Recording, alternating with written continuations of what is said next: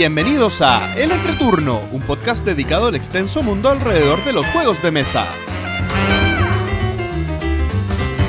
En este capítulo compartimos nuestro top 3 de tres grandes diseñadores, Cory Conesca, Reiner Misia y Bruno Cazala. Además, recorremos el año 1997 junto a JJ. Que disfruten el entreturno. Hola, ¿qué tal amigos? Mi nombre es JP Gloria. Y yo soy Axel. y estamos comenzando el capítulo número 97 de El Entreturno. Estamos grabando el sábado 10 de marzo, el capítulo que saldrá el sábado 10 de marzo. ¿Cómo están chicos? Pero JP. ¿Estás JP, seguro? Si nosotros solamente publicamos los martes. Sin falta. ¿No, no hay un error ahí en la pauta? Quizá- Quizás repetiste dos veces la misma fecha. No, yo creo que sí, eh, me equivoqué, pero, pero, pero como, como no podemos partir de nuevo porque no tenemos mucho tiempo, entonces voy a tener que respetarlo y voy a tener que, Oh. que editar hoy ¿Qué día. apuesta más arriesgada? ¿Quién vota porque JP no publica hoy? No, vamos, Nah. vamos, por favor, por favor, confíen en mí, nunca les he fallado. ¿Cómo están chicos? ¿Bien? ¿Sabes qué? Bien. ¿Cómo ¿Ustedes? está ese encierro? Ese encierro total que estamos viviendo acá. Sí, bueno, contexto, Santiago está en cuarentena. Estricta. Listo. Estricto, Eh, entre comillas, pero. Sí, he, claro, cometido, he cometido ilegalidades, amigos. Oh. Debo decir que he cometido ilegalidades. Por favor, no presenten este podcast frente a alguna autoridad. Autoridades sanitarias, por favor, que sean jugonas, tengan empatía con, con, con su querido entreturno. ¿Y, y- ilegalidad de cuántos minutos estaríamos hablando? Ayer ¿O de horas? Me- por ejemplo, ayer salí sin permiso y además se me pasó la hora y me vine una hora después del. Mal. Ah, no. Ah, no. No, no, no. ¿no? Ilegalidades, ilegalidades. Lo Permiso, siento. me voy a desconectar de este podcast. No quiero ser cómplice.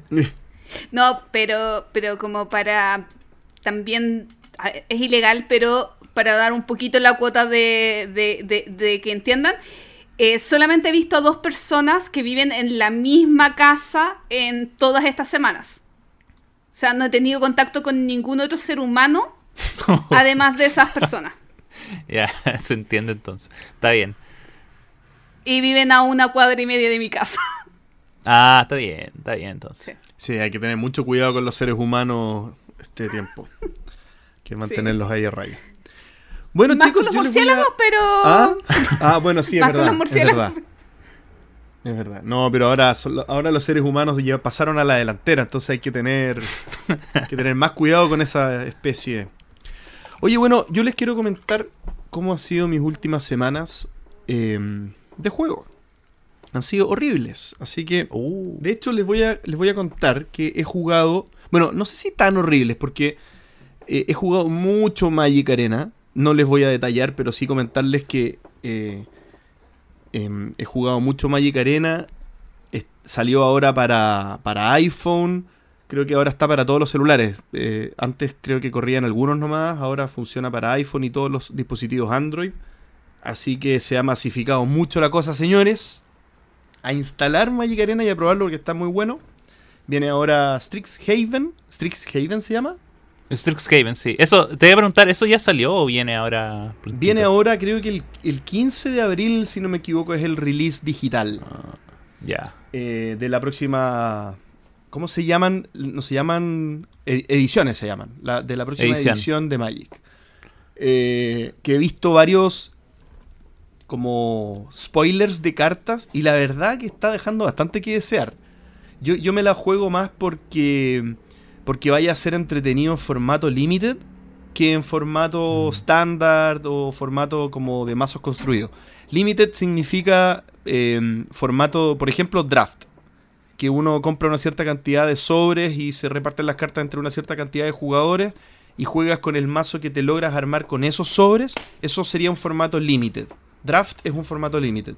Y cuando eh, una edición, por muy mala que sea, digamos, de cara al estándar eh, o al meta como actual, Eh, si tiene interacciones interesantes entre las cartas de la misma edición, el formato limited pasa a ser interesante per se.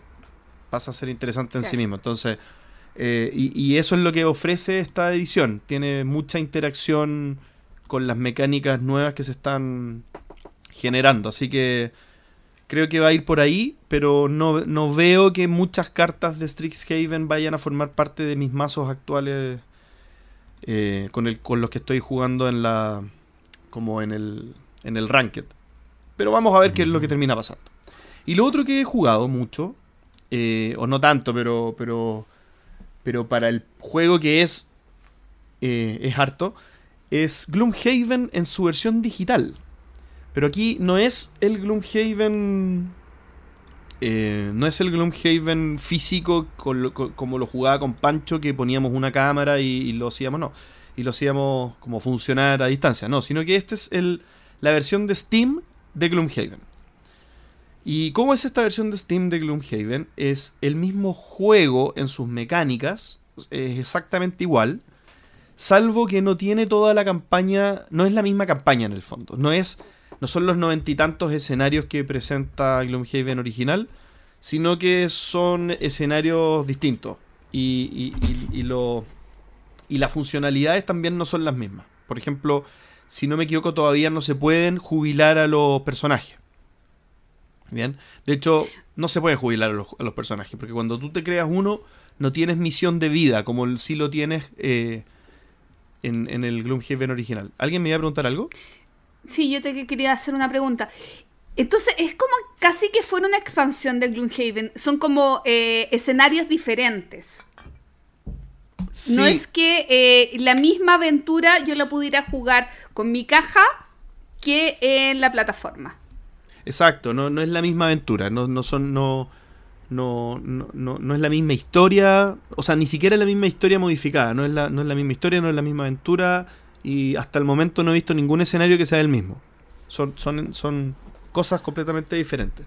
Eh, y son sí Ahora- los mismos personajes, los mismos monstruos, eh, las cartas de los personajes son iguales, eh, la, la inteligencia artificial es como es como tú moverías a los, a los bichos si es que si es que estuvieras jugando en físico.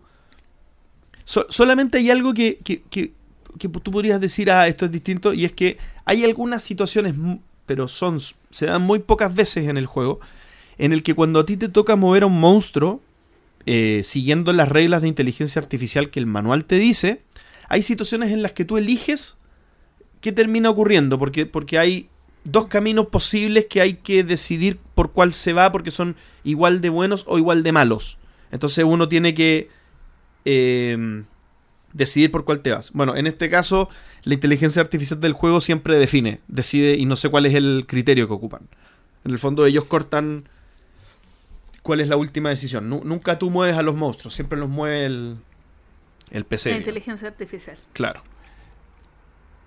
Eh, quiero agregar que eh, la razón por la cual Gloomhaven no, no tiene los mismos no, no es la misma campaña que el juego de mesa es porque el juego no está completo. Eh, el juego ahora está en una modalidad que se llama Early Access y, y en, en fondo el juego está desarrollado, está siendo desarrollado todavía. Eh, pero pero esta, esta modalidad te permite, es como una suerte Kickstarter porque te permite comprar el juego quizá un precio menor al que va a tener al final, eh, pero con- contigo recibiendo el, progreso del juego hacia la versión final. Entonces, eh, eventualmente cuando sea lanzado de manera completa, que tendría que ser este año siguiendo el, eh, lo que ellos mismos tienen en su página. eh, obviamente tomando en consideración pandemia, que eso se puede retrasar un poco, pero cuando el juego sea lanzado, la versión full sí va a tener la misma campaña del juego de mesa. Sí, eso es súper buen alcance, gracias Axel. Sí, de hecho, lo- los personajes los van lanzando de a poco. Y, y es como Mm. noticia, es como, ahora está el Tinkerer, ahora está el, no sé, el otro día sacaron el Quartermaster. Eh, y claro, uno se conecta y lo puede elegir y, y- y es muy bueno. ¿Y cómo Eh, se juega? Eh, ¿Lo juegas en solitario o se puede jugar con más jugadores? Qué buena pregunta. Desde hace un tiempo ya se puede jugar en cooperativo. De hecho, yo lo estaba jugando con mi hermano. él está estando en Viña, yo acá, nos conectamos por, por Discord y vamos jugando, tratando de no hacer trampa. Eh, ¿Por qué? Porque se supone que cuando tú juegas em, no puedes decir las cartas que tienes a tu, a tu Claro. amigo. Eh, pero, pero la vida, es tu hermano. la vida es lo suficientemente compleja como para ponerse otras complejidades, digamos. Eh, no, mira, qué raro eso, ¿ah? Mira, eh, y con esto termino y con esto paso la palabra, pero qué raro porque como que el código el, el código para jugar juegos cooperativos eh, eh, es un código bien especial que uno ha desarrollado como jugador de juegos de mesa, ¿cierto? Es como, como que la gente no jugona, no sé si le ha pasado, pero se sorprende, oye, pero, pero, ah, pero terminas haciendo trampa. No, no se hace trampa en los juegos cooperativos. si Mm, se pierde, sí. se pierde. Y no hay vuelta que darle. Pero, no sé si les pasa, pero el- ese código en físico es mucho más estricto que, que jugando Gloomhaven en digital. Pues si es como. Si el, si el- si el PC lo permite, entonces se puede. Así que eh, tomamos esa definición. Pero bueno, no. Muy recomendado. eh, y si va a costar más caro después, eh, los invito a que le den una mirada a Gloomhaven digital. Bueno, yo voy a contarles que me, me- como mi historia este último mes se divide en dos. Previo a la cuarentena y post y en cuarentena. Previo a la cuarentena hice algo maravilloso sin saber que iban a declarar cuarentena y me junté dos días seguidos a jugar casi todo el día. El primer día eh, es que con la Kitty estamos haciendo una junta mensual. Y me junté con la Ketty a jugar. eh, vino a mi casa y eh, pudimos, ella pudo probar Bora Bora, que era un juego que no, no había, que tenía hace años y no lo había podido probar. Eh, jugamos Equilibris y Panam, que Panam ya hablé las, el capítulo anterior, me ha gustado muchísimo.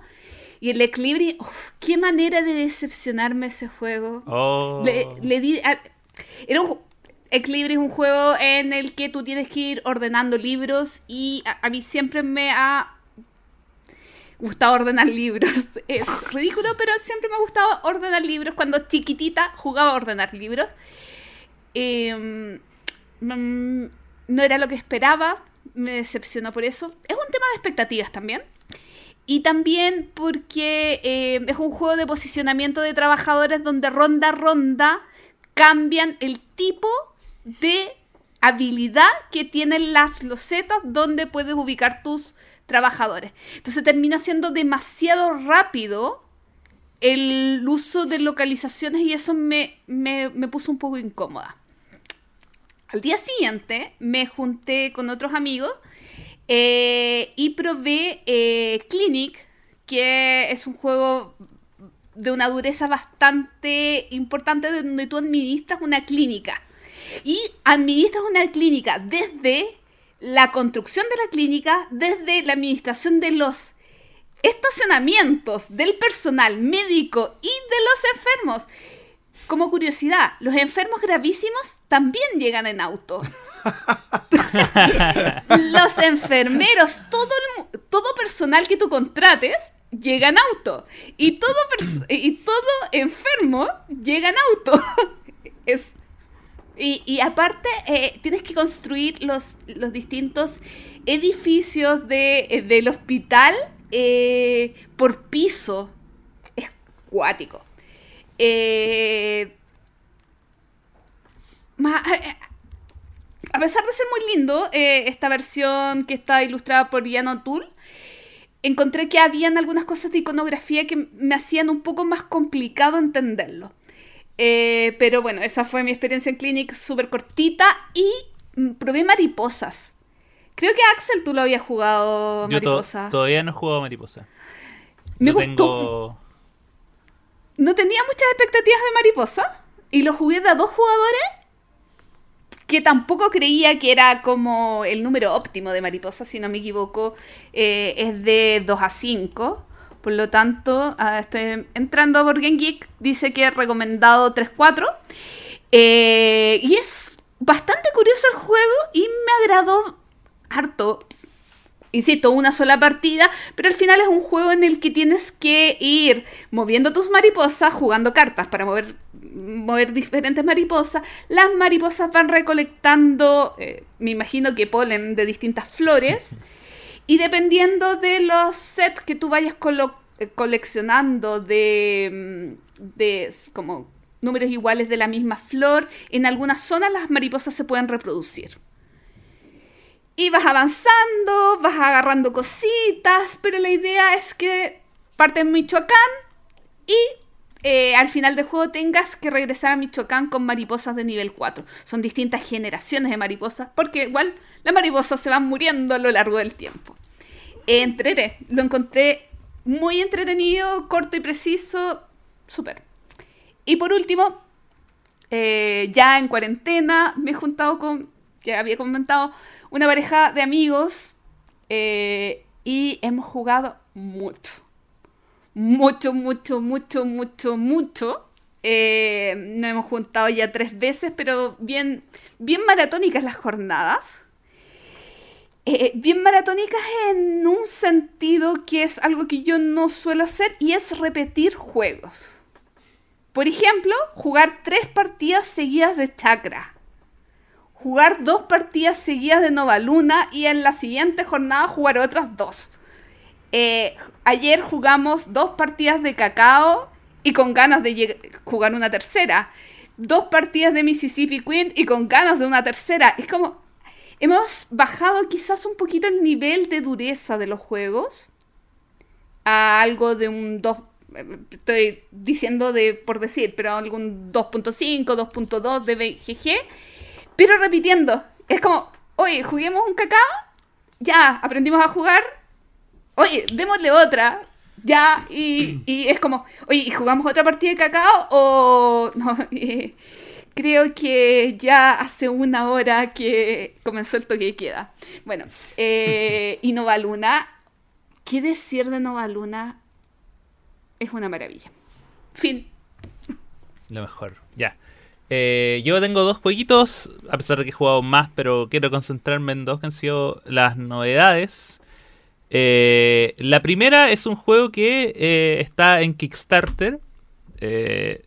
tiene fecha de salida para el próximo año, pero sus creadores fueron tan amables que hicieron su versión oficial en Tabletop Simulator, así que no estoy cometiendo ningún crimen.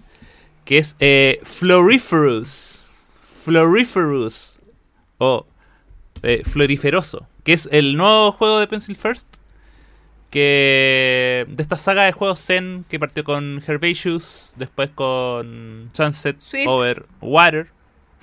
Y ahora este juego que se parece un poco al, original en el sentido que también tiene una temática que ya no son de hierbas, sino que son de flores. Eh, es un juego como los mismos de la los mismos de la serie. Muy sencillo, 20, 30 minutos, eh, muy zen, muy eh, uno los juega más que nada por, por, lo atractivo de las ilustraciones y todo eso. Eh, y en realidad el juego es tan sencillo como ir caminando a través de un jardín, recogiendo flores y tratando de también recoger cartas que te van a te van a puntuar dependiendo de los tipos de flores que hayas recogido en el, juego. Entonces, mientras tú vas por este jardín, tienes que ir recolectando tanto eh, las flores que tienen diferentes elementos. El primero es la flor en sí, el tipo de flor. El segundo es el color. Y el tercero es si tiene algún bicho que, lo, que habite esa flor. Entonces, es dentro de esas tres características, hay otras cartas que son como misiones que también las tienes que ir recogiendo. Y te van a decir, ya, por ejemplo, esta carta al final te va a puntuar eh, tantos puntos si es que cumples alguna de, esa, de estos tres requerimientos. Que por ejemplo, no sé, tener una margarita rosada con una chinita. Entonces, si, dependiendo de cuántos de esos eh, eh, requerimientos hayas juntado entre todas tus cartas, es la cantidad de puntos que te va a dar. también puedes recoger unos, unas estatuas o monumentos que al final del juego el que tiene más eh, de esas estatuas eh, gana puntos. Y también hay otras que son puntajes que son más universales, o sea, son más, de largo plazo, que también puedes optar a tenerlos. que por ejemplo te dicen, dependiendo de ca- cuántas cartas iguales o cartas distintas, tipos de bichos que, colecciones te dan ciertas cartas. Todo esto está eh, ordenado en una grilla, creo que de 5 por 5 hacia el lado y hacia abajo el número de jugadores. O sea, puede ser desde 5 por 2 hasta 5 por 4. Y em, tú eliges cuál te vas a llevar y dependiendo de la que te lleves es si vas a quedar arriba o abajo. Muy parecido a King Domino en ese sentido. Es como mientras más alta es la carta que te lleves, vas a jugar más temprano, más, más, más temprano el próximo turno. Pero por lo general las cartas que están abajo, sobre todo las que te dan puntaje, están ubicadas al fondo. Entonces de repente tú tienes que optar a llevarte una carta para hacer puntos. eh, pero eso significa que en el próximo turno vaya eh, vas a, a ir último. Es un juego súper sencillo. eh, muy en la onda de lo que. de, los juegos de Pencil First. A mí me entretuvo por lo mismo. No, no van a encontrar nada del otro mundo. Son mecánicas ya conocidas, pero nada. eh, eh, lo que llama la atención de, de estos, de estos juegos siempre son las ilustraciones. eh, que son juegos que la Gloria, me imagino, podría jugar más de tres, tres veces en sus nuevas eh, sesiones con juegos repetidos. Y, y lo otro que también tiene es que, bueno, también son conocidos por tener modos de juego solitario, que son bastante entretenidos.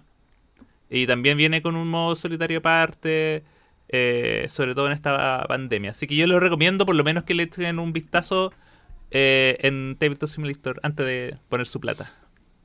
Entonces la pregunta del millón, concretemos, Axel. ¿Te vas a meter al Kickstarter o no te vas a meter? Lo estoy pensando, eh, pero al final esos juegos igual terminan llegando por otro lado. O sea, yo nunca he comprado un juego Pencil First. Los tengo todos, pero nunca lo he comprado por Kickstarter. Porque sé que al final igual terminan llegando en Amazon o, el, o no sé. Eh, así que eso es por, un, por lo... Y el otro juego que jugamos, que esto sí ya es completamente ilegal. Eh, Oye, pura ilegalidad Oye, acá en el entreturno. ¿ah? Sí, creo, creo que creo que el título del programa tendrá que sí. Ilegales. Sí. tendrá algo por ahí. sin permiso de nadie, es eh, Sleeping Gods. Que lo encontré así, pero por fortuna en Tabletop Simulator, porque esos son de esos juegos que los suben, duran 5 minutos arriba y llega el señor copyright y te los baja así eh, de inmediato, porque aparte está hecho con un, con un scripteo, con un mod perfecto, así que en realidad tú eh, tiene lugares donde tiene un mapa desplegable, tiene eh, el sistema de cartas, tú colocas un número y te saca la carta automáticamente. Eh, está súper bien hecho el script, entonces, eh, de hecho yo no sé si todavía está disponible arriba, pero como yo ya lo alcancé a bajar, no me quejo. Bueno, Sleeping Gods es un juego de, de campaña de los mismos creadores de eh, Near and Far, Above and Below, pero esto es como ya la fórmula elevada al extremo. Esto es literalmente un juego de mundo abierto. eh, o sea, pa- para los que vienen como el mundo de los videojuegos, esto es un juego de mundo abierto en el sentido que tú puedes hacer lo que tú quieras dentro del mapa, puedes partir eh, eh, moviéndote y partir en, en la isla que el juego no te, no te sugiere partir, porque tú eres libre de optar.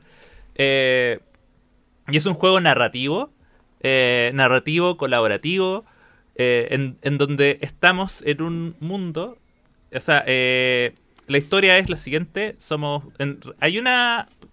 Hay una protagonista que es la capitana de un barco que recibe una carta de su padre que le dice: Chiquilla, estoy en la última, por favor, necesito que venga a verme porque en realidad de acá no salgo. Se agarró Esto, el- esto no es spoiler, ¿cierto? Esto pasa al principio, me no, imagino. no, no, esto, esto, esto es la, esta es la parte inicial del juego. Ah, Entonces, esto está. De hecho, el juego viene con una misión. eh, viene con un tutorial donde te cuentan esta historia. Pero que es como que mientras te enseñan a jugar, te cuentan esto. En realidad, esto es como. Y es como.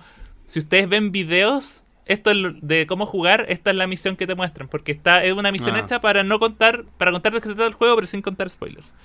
Entonces, eh, eh, za- zarpas, porque estamos en una época antigua donde no habían aviones, va en tu barquito y de repente hay una tormenta, tormenta, tormenta, tormenta, y despiertas en un mundo desconocido, eh, completamente lleno de eh, monstruos, seres mitológicos muy extraños, y, y de repente te encuentras con eh, con una persona, como con un habitante de este mundo que te dice, mira, eh, eh, han venido mucha gente de donde vienes tú y la verdad nadie ha salido con vida, una algo muy pro- prometedor.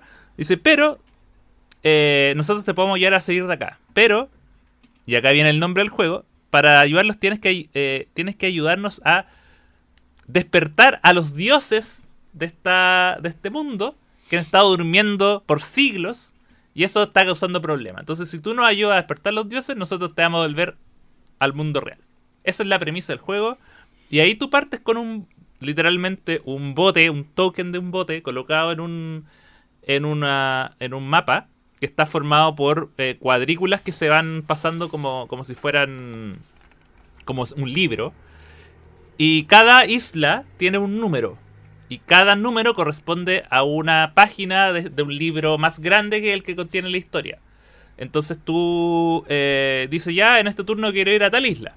Y te dice, ya, la isla es la 145. Y vas 145 y empiezas a leer. En esta isla te encuentras a un perrito.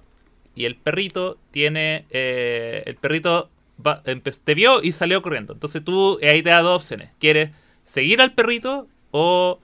eh, o no sé, o irte al barco porque en realidad... Y seguir al perrito puede que te... Puede que eh, gatille una prueba de habilidad o bien eh, recompensa y ese tipo de cosas. Y ahí la historia se va eh, ramificando. eh, de repente te- tú vas a una isla y la, la, la misión de la isla te dice, aparece un viejito que te dice, ah, lo que pasa es que lo que tú necesitas está en la isla, eh, en una isla rocosa al este de donde estamos nosotros. Entonces tú vas, ves el mapa físico y justo ves que hay un mapa, una isla que tiene el número, no sé, el 245, que justo tiene rocas.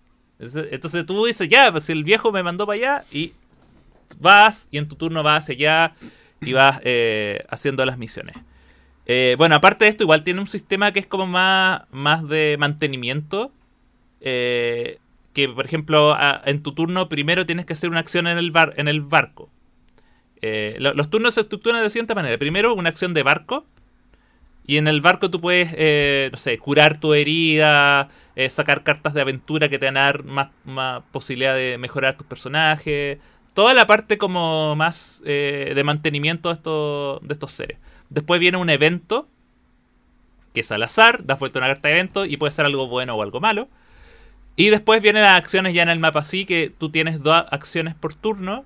eh, y que una de ellas es viajar, la otra es eh, explorar un- una de estas islas donde esté presente. Si una de estas islas tiene un, un- pueblo, puede ser a visitar el pueblo y el pueblo te da otras opciones. Y así, es muy, muy... La gente que ha jugado RPG como de videojuegos, muy, la experiencia es muy parecida. Eh, tiene un sistema también de combate que es bien entretenido. Eh, y, y yo hasta ahora lo he encontrado muy, muy, muy, muy satisfactorio. Por lo que tengo entendido, es de, de este juego también tiene varios finales, tiene varias rutas.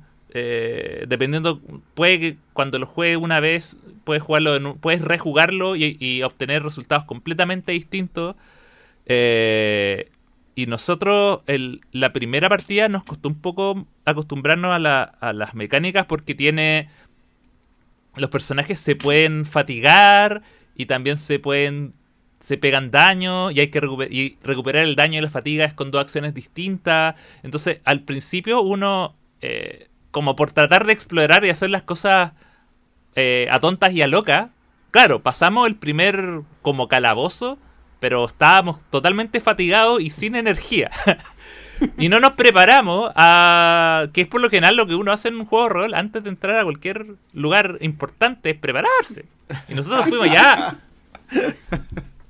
Por lo menos, por lo menos ir sanito. Pero ahí fuimos, ya, démosle nomás. Estamos jugando y casi perdemos. No, no, no perdimos la partida, pero casi no, no, eh, perdemos a los personajes por, por ir rápido. Entonces, la segunda partida fuimos más pausados y lo disfrutamos mejor porque en el fondo eh, eh, sabemos que ya podemos de repente.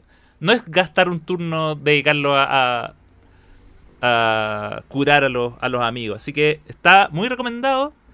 eh, para cuando llegue, eventualmente. Así que eh, si tienen una, si quieren, o sea, por lo menos, si, si no les gusta Tabletop Simulator, por lo menos anótenlo ahí en una hojita, Sleeping Gods, para que no le pierdan el, el, el ojo y si llega, se lo compran. ¿Cuándo debería llegar ese juego 2012? 2002. 2022. en 10 en 10 en 10 años atrás. Sí, sí. eh, sí, porque aparte, o sea, es, re- salió recién en Estados Unidos. Es como un Claro. juego que está muy ah, ya, fresquito. ah, No, pero Ah, y aparte que es No está anunciado en injugable. español, ya salió. Es inju- ah, ¿en español ya salió? No, no, me refiero que en ya Estados salió Unidos en ya salió. inglés. Ah, Sí, sí, eh, en español no está anunciado. Ah, claro. Teóricamente, eh, si no me De- equivoco, los juegos de él los saca de Beer, ¿no? Sí, pues todos lo han salido por Devir, así que yo por eso estoy eh, más ansioso en, en- en esta jugada, porque yo, yo sé que lo voy a terminar de jugar ahora y después cuando, cuando salga lo voy a comprar para rejugarlo, porque, porque me da esa... Me da esa sensación y me da esa... eh, o sea, lo que yo lo que hemos jugado ahora es como que hemos estado en un en dos cuadrantes del mapa y tiene como 20. O sea, estamos en la parte mínima. O sea, de verdad no entiendo hacia dónde va. Ah, y lo otro que tiene que es un sistema muy, muy interesante que es que, que es cómo tú vas avanzando. Y con esto termino, porque cada vez que tú, de repente tú vas a una misión, voy a poner ejemplo la del perrito.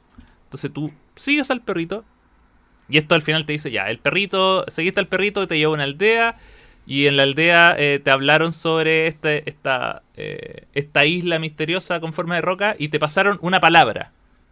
Y la palabra puede ser, no sé, llave, ¿ya?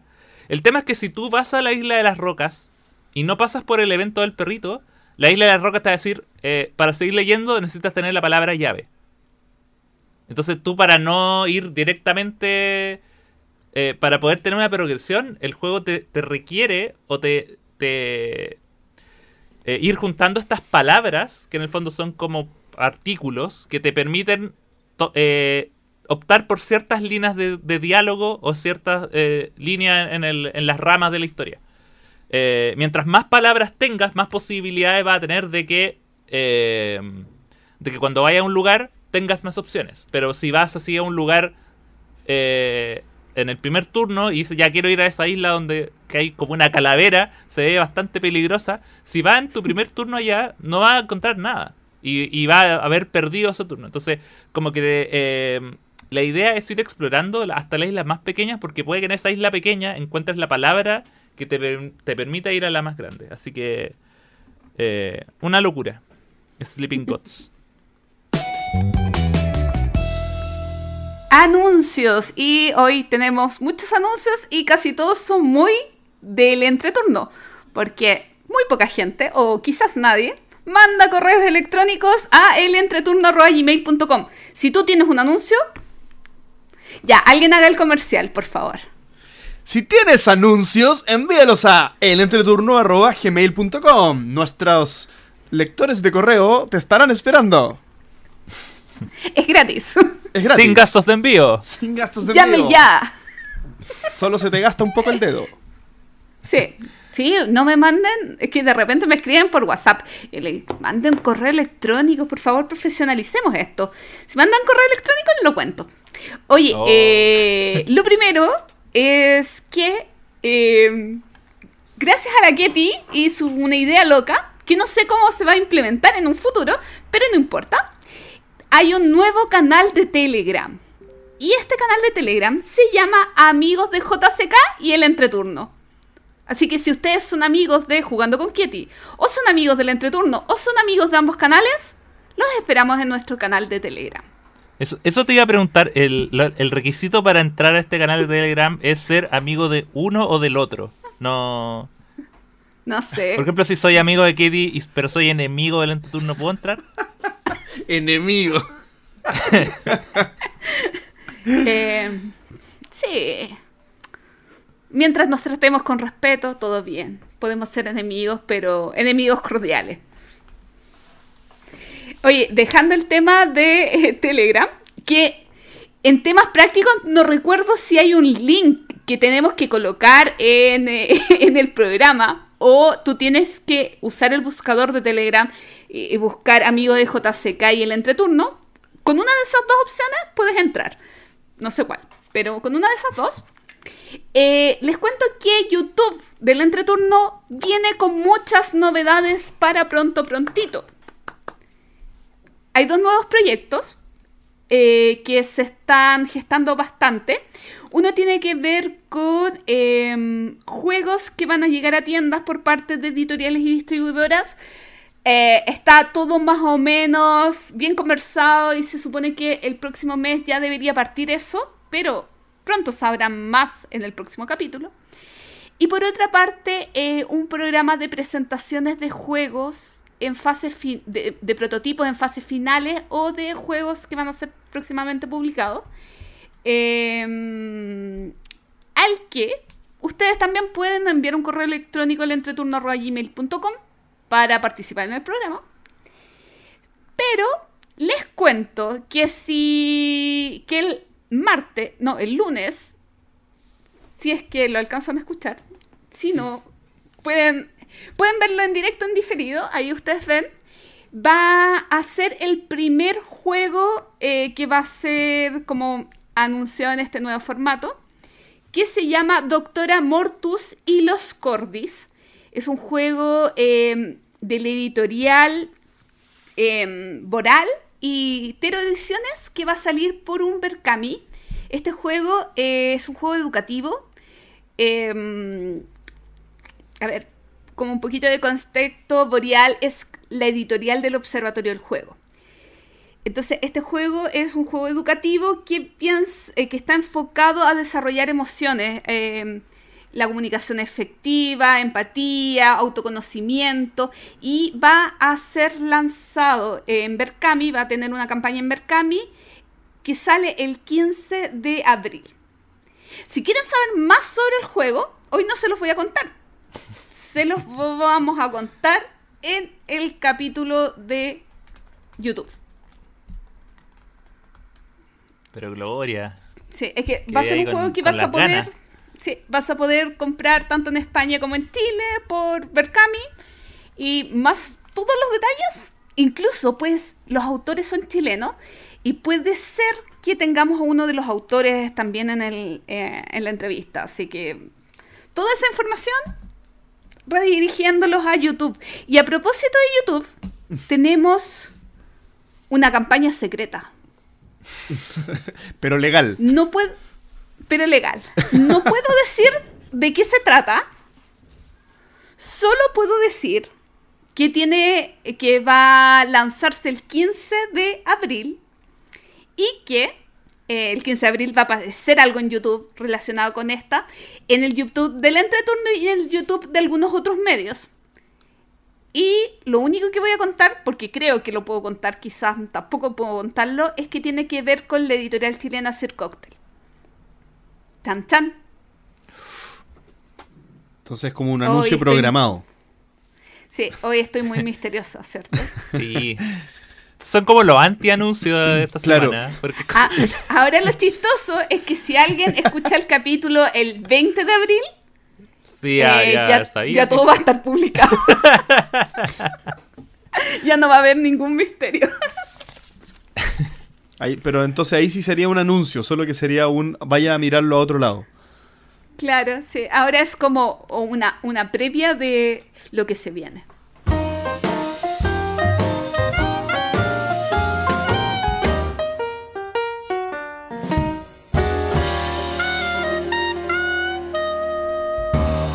Top 3.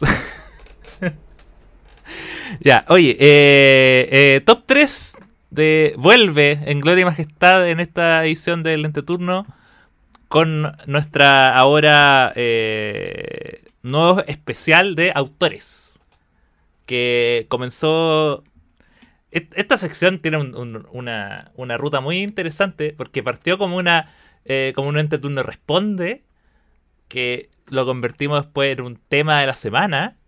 Y ahora es un top 3 donde vamos a estar eh, revisando eh, en una lista que hay en Board Geek, que es de los mejores autores en cuanto a eh, las reseñas de su. las notas que tienen en, el mismo sitio y la cantidad de juegos que tienen con notas sobre eh, sobresalientes. Entonces, hay una lista, vamos a pasar por esa lista de eh, autores destacados y ver cuáles son los tres juegos favoritos de cada uno de, eh, de los miembros acá del podcast en cada uno de, su, de, los, eh, de los autores y tratando de entender un poco cuáles son las características que hacen a estos autores eh, tan buenos y tan distintos entre sí, porque yo creo que hoy, sobre todo hoy, nos vamos a encontrar con los tres que nos tocó, que son los tres primeros, eh, con estilos y tipos de juegos muy diferentes.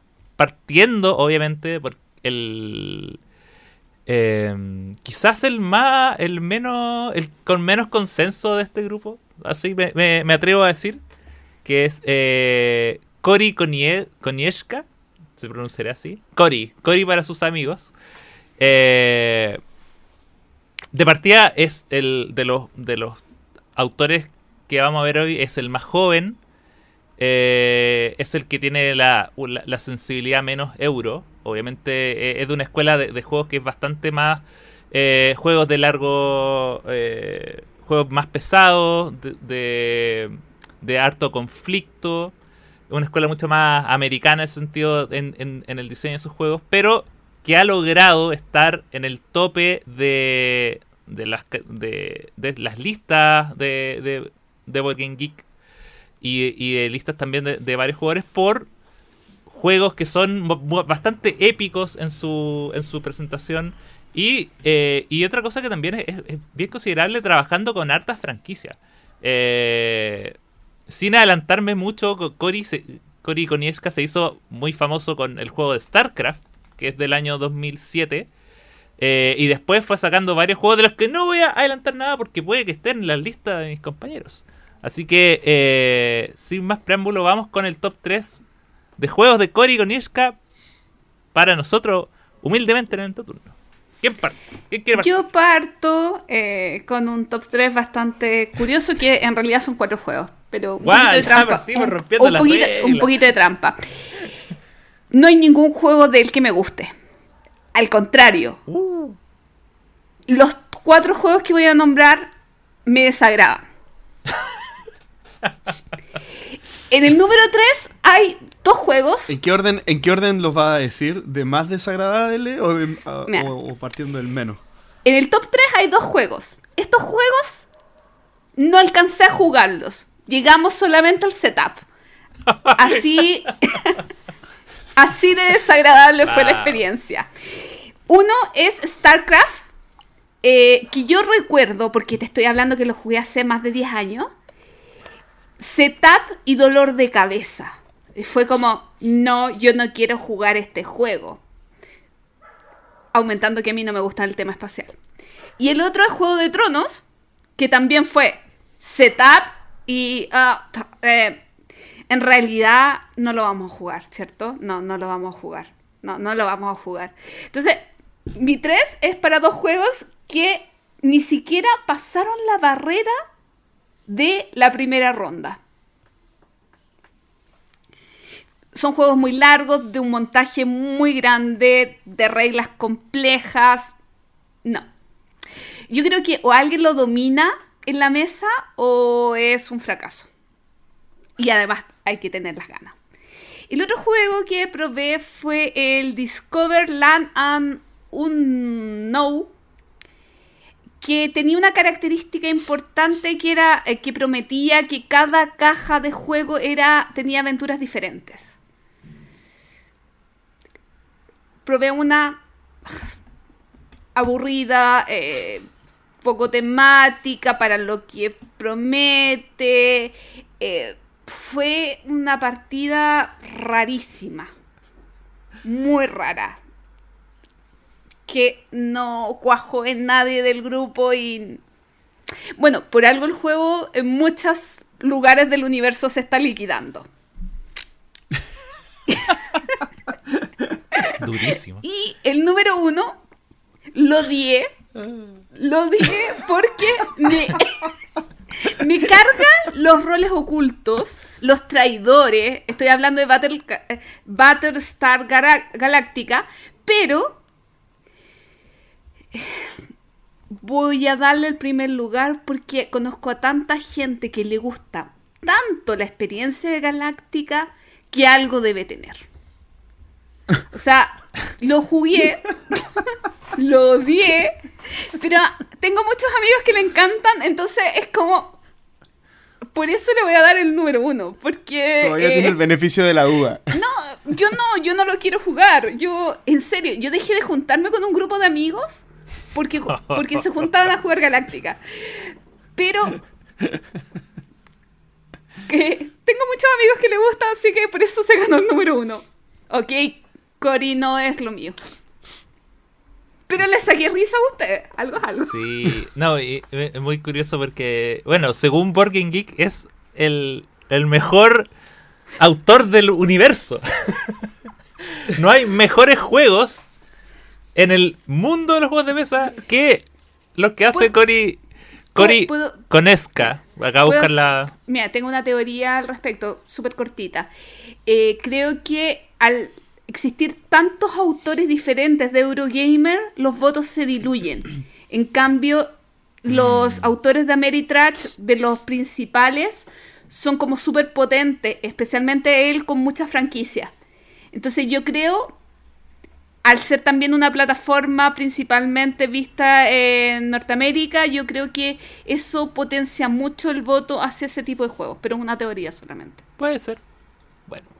Eh, yo también voy a romper un poco las reglas, pero no de manera. eh, no de manera tan. tan categórica como Gloria, porque a mí estos dos juegos sí me gustaron, pero como ya le adelanté, acabo de decir, son dos juegos. No, no, no, no, no quise colocar juegos que no había probado. O sea, de los juegos que por lo menos yo recuerdo haber jugado, tengo en la memoria solo dos. Así que mi top 3 va a ser solo dos, pero son dos juegos que me gustan. Eh, y el primero es eh, el Descent, sobre todo la segunda edición, Descent Journeys in the Dark. ¿El primero es el top 1 o el, o el 2? El 2. Ah, ya, es que dijiste No. el primero. El primero, perdón, sí. El segundo, el top 2, es Descent Journeys in the Dark. Que eh, en su momento, cuando, cuando, cuando lo jugué, este, lo jugué hace mucho tiempo, eh, me entretuvo bastante porque era, fue como mi primera experiencia con estos juegos de campaña. eh, y que, Dungeon Crawler, como de claro, un. Dungeon Crawler y que además tiene la tenía la gracia, que yo creo que es la principal gracia, que es como o, que es un juego asimétrico. En el fondo es un grupo de héroes versus un villano que está controlado por otro jugador y no necesariamente por el tablero. Eh, y esa, esa dualidad me, me gustó mucho. Aparte, claro, está es un juego completamente genérico en el sentido de que tienen los típicos arquetipos de- de los personajes y el tipo de misiones que uno tiene que hacer. Pero como primer aproximamiento al género, a mí me gustó bastante. Eh, tengo entendido que eh, hay otro eh, Imperial Assault toma esta, esta idea y la lleva a Star Wars, lo cual para mí sería como eh, es increíble, pero no he tenido la oportunidad de jugarlo porque nadie lo ha comprado. Y, eh, y nada, por eso lo tengo en mi, en mi top 2. Eh, he tratado, he, intentado volver a jugarlo, pero creo que también que el género del Dungeon Crawler ha avanzado tanto más allá de Descent que en el fondo puede que se sienta un poco viejito en ese sentido. Entonces, por eso de repente no, no, lo, no lo he jugado tanto como, como quisiera. Pero mi número uno es un juego que eh, eh, lo tengo, le compré la expansión hace cosa de semanas para jugarlo alguna vez en mi vida, que es eh, Star Wars Rebellion. Juego que jugué la primera vez con JP. Jugué después un par de veces con otro amigo.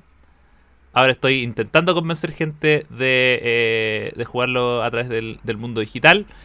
Em, pero Star Wars Rebellion eh, es para mí el juego Star Wars definitivo.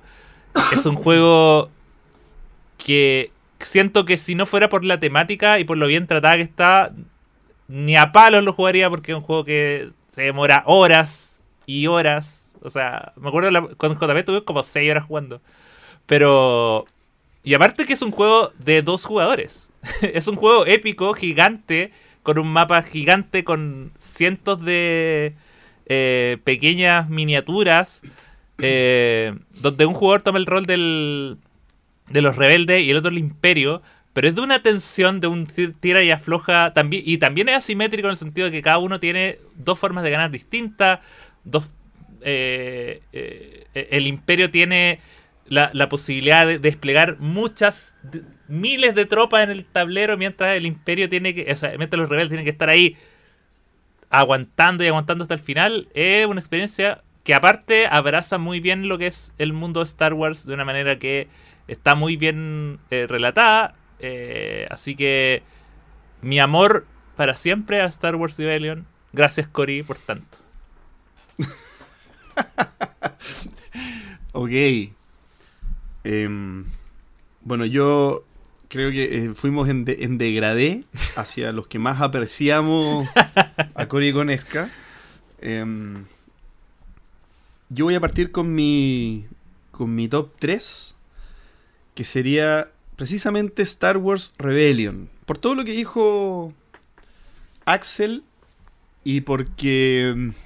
Y porque además creo que como juego está muy bien logrado. Yo, yo, yo no sé yo no sé si tan categóricamente diría que, si no estuviera ambientado como está ambientado no lo jugaría, porque yo creo que como mecánicamente es un juego correcto, un juego entretenido. Eh, tiene, tiene la asimetría del, imperio y los rebeldes bien súper bien lograda. Me, parece que, que, uno podría querer jugar con un bando y con el otro porque tienen eh, como gustos muy distintos no sé si lo explicaste, Axel, pero, pero en el fondo los rebeldes quieren.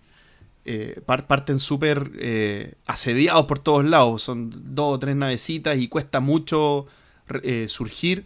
Y, y, los imperiales se hacen del tablero como que fueran una, una pandemia, una plaga. Van por todos lados y es súper difícil frenarlo.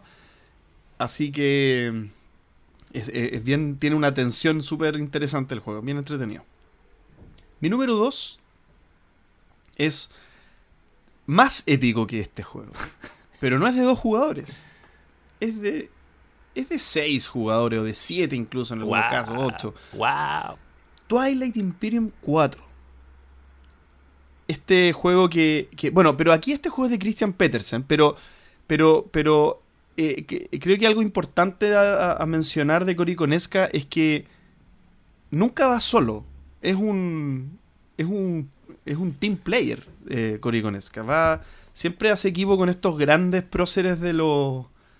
De los. De los. Eh, ¿Cómo se llama? De los Ameritrash.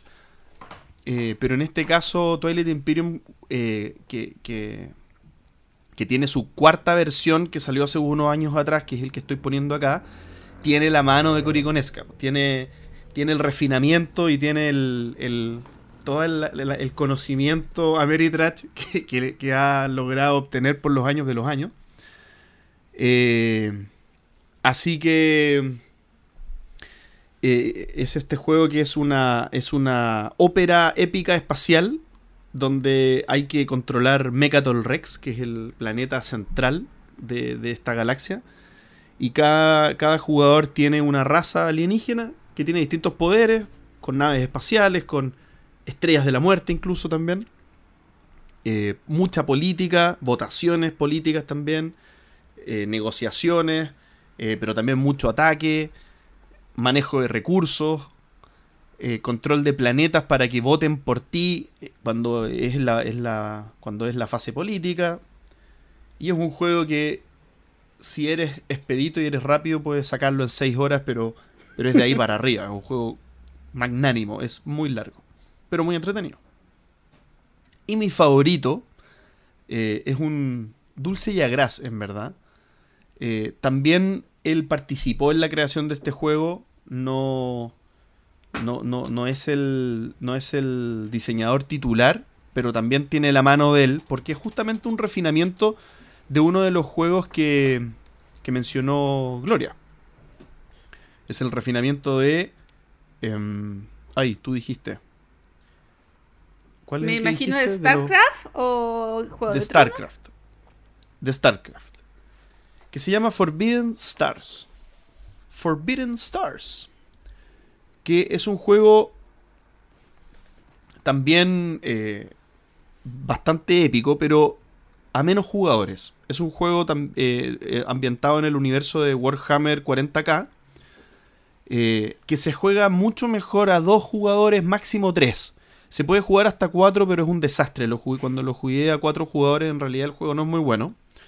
Y es excelente juego para dos jugadores. Y también muy buen juego para tres. Eh, y, y lo que tiene es que las mecánicas incorpora como un minijuego de cartas cuando uno pelea. En el fondo, uno. Es, bien difícil de explicar verbalmente, pero, pero en cada combate tú, vas jugando una carta y si, si hay una segunda ronda del combate, uno sobrepone otra carta encima de la carta que ya jugaste, pero ocupando parte de la carta anterior. Entonces, las cartas van teniendo un efecto acumulativo en parte de ellas mientras más dura el combate. Eh, y, y no, es un, es un, juego espectacular, es muy bueno. ¿Cuál es la, la parte, porque dije que era de, de Dulce y Agras, cuál es la parte terrible de esto? Es que el juego perdió la licencia cuando, cuando ocurrió el quiebre entre, entre Fantasy Flight y... Game Workshop. Games, Workshop. Muchas gracias. Y Games Workshop, eh, la promesa eterna que había recibido este juego de que iba a recibir todas las facciones del mundo 40k, quedó en solamente el juego base. O sea, despedazaron este tremendo juego que para mí eh, lamentablemente para mí eh, estaba en mi top 10 de todos los tiempos, pero ese, ese tema, cuando un juego es dependiente de la variedad de nuevas expansiones, quieras que no, empieza a perder, eh, empieza a perder atractivo. Al menos para una Meritracher de corazón, eso es lo que termina pasando. Pero, pero con todo lo que ha pasado, sigue siendo mi número uno de Coriconesca. Es un tremendo juego. no, hasta que no salga una reimplementación, va a estar ahí fijo en la ludoteca. Ya, para tranquilidad de gloria, vamos a nuestro segundo eh, autor de, esta jornada.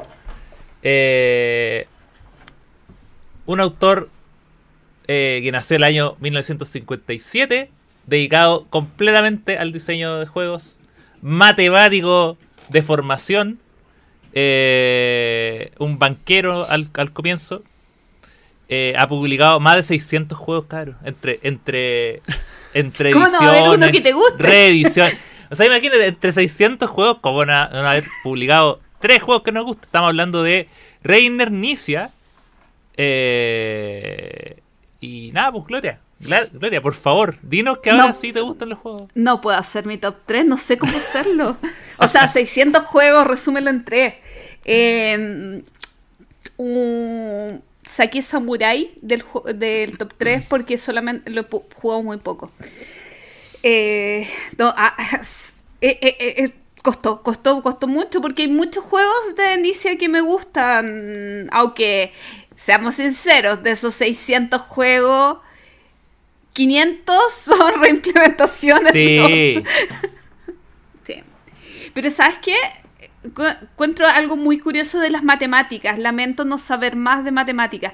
Pero es como desde una teoría matemática te pueden sacar un juego. Y incluso encuentro un tema muy interesante para hablar algún día con alguien que sepa del tema. Como desde una misma teoría matemática, dos personas en lugares distintos del mundo podrían llegar a casi el mismo juego tema para cuando tengamos algún experto en matemáticas. Mi 3 de Inicia es, un, es la versión de viaje de un juego, que es Keltis. Keltis de viaje me encanta. Lo encuentro tan sencillo, cortito, transportable, eh, típico juego que me saco de la caja y meto en una bolsita Ziploc muy pequeña y lo llevo a todas partes a jugar. Em, tú sacas una loseta de piedra y puedes elegir colocarla en tu lugar de juego o dejarla para que otro jugador se la lleve. Y cuando te llevas una, puedes construir de ese color hacia arriba o hacia abajo, o sea, subiendo número o bajando número. si pones muchos colores vas a recibir puntos en contra, muy parecido a lo que es eh, la puntuación de coloreto. Entretenido, cortito, juego muy rico. En el 2, amo Genial, me encanta Genial. Y me encanta la versión antigua de Genial donde las, los eran eh, eh, de plástico. un juego sumamente abstracto de, figuritas sin tema, sin nada, pero que funciona de manera maravillosa y que tiene una curiosidad que es, al final puntúas por los colores o las colores formas que tienes menos puntaje. Entonces, me gusta. Eh, juego sencillo, eh, elegante, me encanta, genial. Pero el 1, el 1 fue amor a primera vista y ya lo he conversado muchas veces en el podcast. Es un juego viejo que lo conocí el año pasado, si no me equivoco, el año antepasado. Es Through the Descent, a través del desierto. Me voló la cabeza. Eh, podría terminar siendo un filler porque lo puedes jugar en menos de media hora. El montaje cuesta mucho más que tú vas haciendo una caravana de camellos, eh, pero eh, con camellos de diferentes colores. Todos los jugadores pueden usar los mismos colores de camello, pero desde lugares diferentes del tablero. Entonces un juego como de control, no sé si control de área, pero control de los zetas, de eh, ser el que tiene más eh, presencia en algunos lugares. Eh, lo encontré brillante, me voló la cabeza cuando lo conocí y me dio una desesperación de por qué no lo jugué antes en mi vida, por qué perdí tiempo sin haberlo probado y cómo lo compro. Y cuando lo compré, lo he jugado súper poco, pero me encanta, me encanta, me encanta. Eh, mi número 3, yo... Eh, mi, mi, mi lista es menos clásica eh, y yo creo que también es la gracia que tiene de un señor como Reiner Nicia. Eh, eh, que yo creo que no solo tiene varios juegos, sino que tiene muchas sensibilidades, muchas, mucho rango entre juegos sencillos y juegos más complejos y juegos más loquillos. Y, por eso yo creo que probablemente las tres listas que tengamos nosotros van a ser muy, muy diferentes. Mi número 3 es Modern Art hablado mucho de Modern Art cada vez que, eh, cada vez que de alguna manera sale acá. Em, y también uno de esos juegos que, claro, uno explica por qué la, la biblioteca de Nicia es tan amplia. Porque Modern Art tiene más ediciones que la Biblia, es increíble. Eh, yo en particular tengo la de Cool Not, que es, mi, es mi favorita. Y es un juego de subastas eh, muy de subastas, tiene diferentes tipos de subastas. O sea, es un juego de subastas que en sí, el, mismo juego te dice, hay subasta abierta, subasta cerrada, eh, eh, subasta de a dos simultánea. y, el, y eso y es un juego de también económico en el sentido que gana quien gana más dinero, pero solo las eh, obras, los autores que más han vendido sus obras en ese momento son los que van a pagar, entonces tienes que balancear entre las obras que tú tienes, pero también asegurarte que se vayan vendiendo eh, y no gastar de más, porque en el fondo el dinero es lo que te hace ganar, entonces si gastas de más, estás perdiendo puntos. Es como esa, esa, esa lógica. Siempre me ha gustado poner art y, y la gracia también está en el tema de comprar las mismas obras. Eh, obviamente cada edición tiene obras distintas, eh, pero en todas son muy buenas. O sea, hay unas que tienen obras más de autores más conocidos como Van Gogh. La de Culminar No tiene la gracia que toma harto eh, artistas eh, latinos y más modernos, más contemporáneos, así que me gusta mucho. Mi segundo juego, el top 2 en este caso, es Quest for El Dorado. Eh, un juego muy entretenido, un, deck builder. Eh, deck builder de carreras. Un juego donde gana quien llega al final en, un mapa que es obviamente la ciudad perdida del Dorado.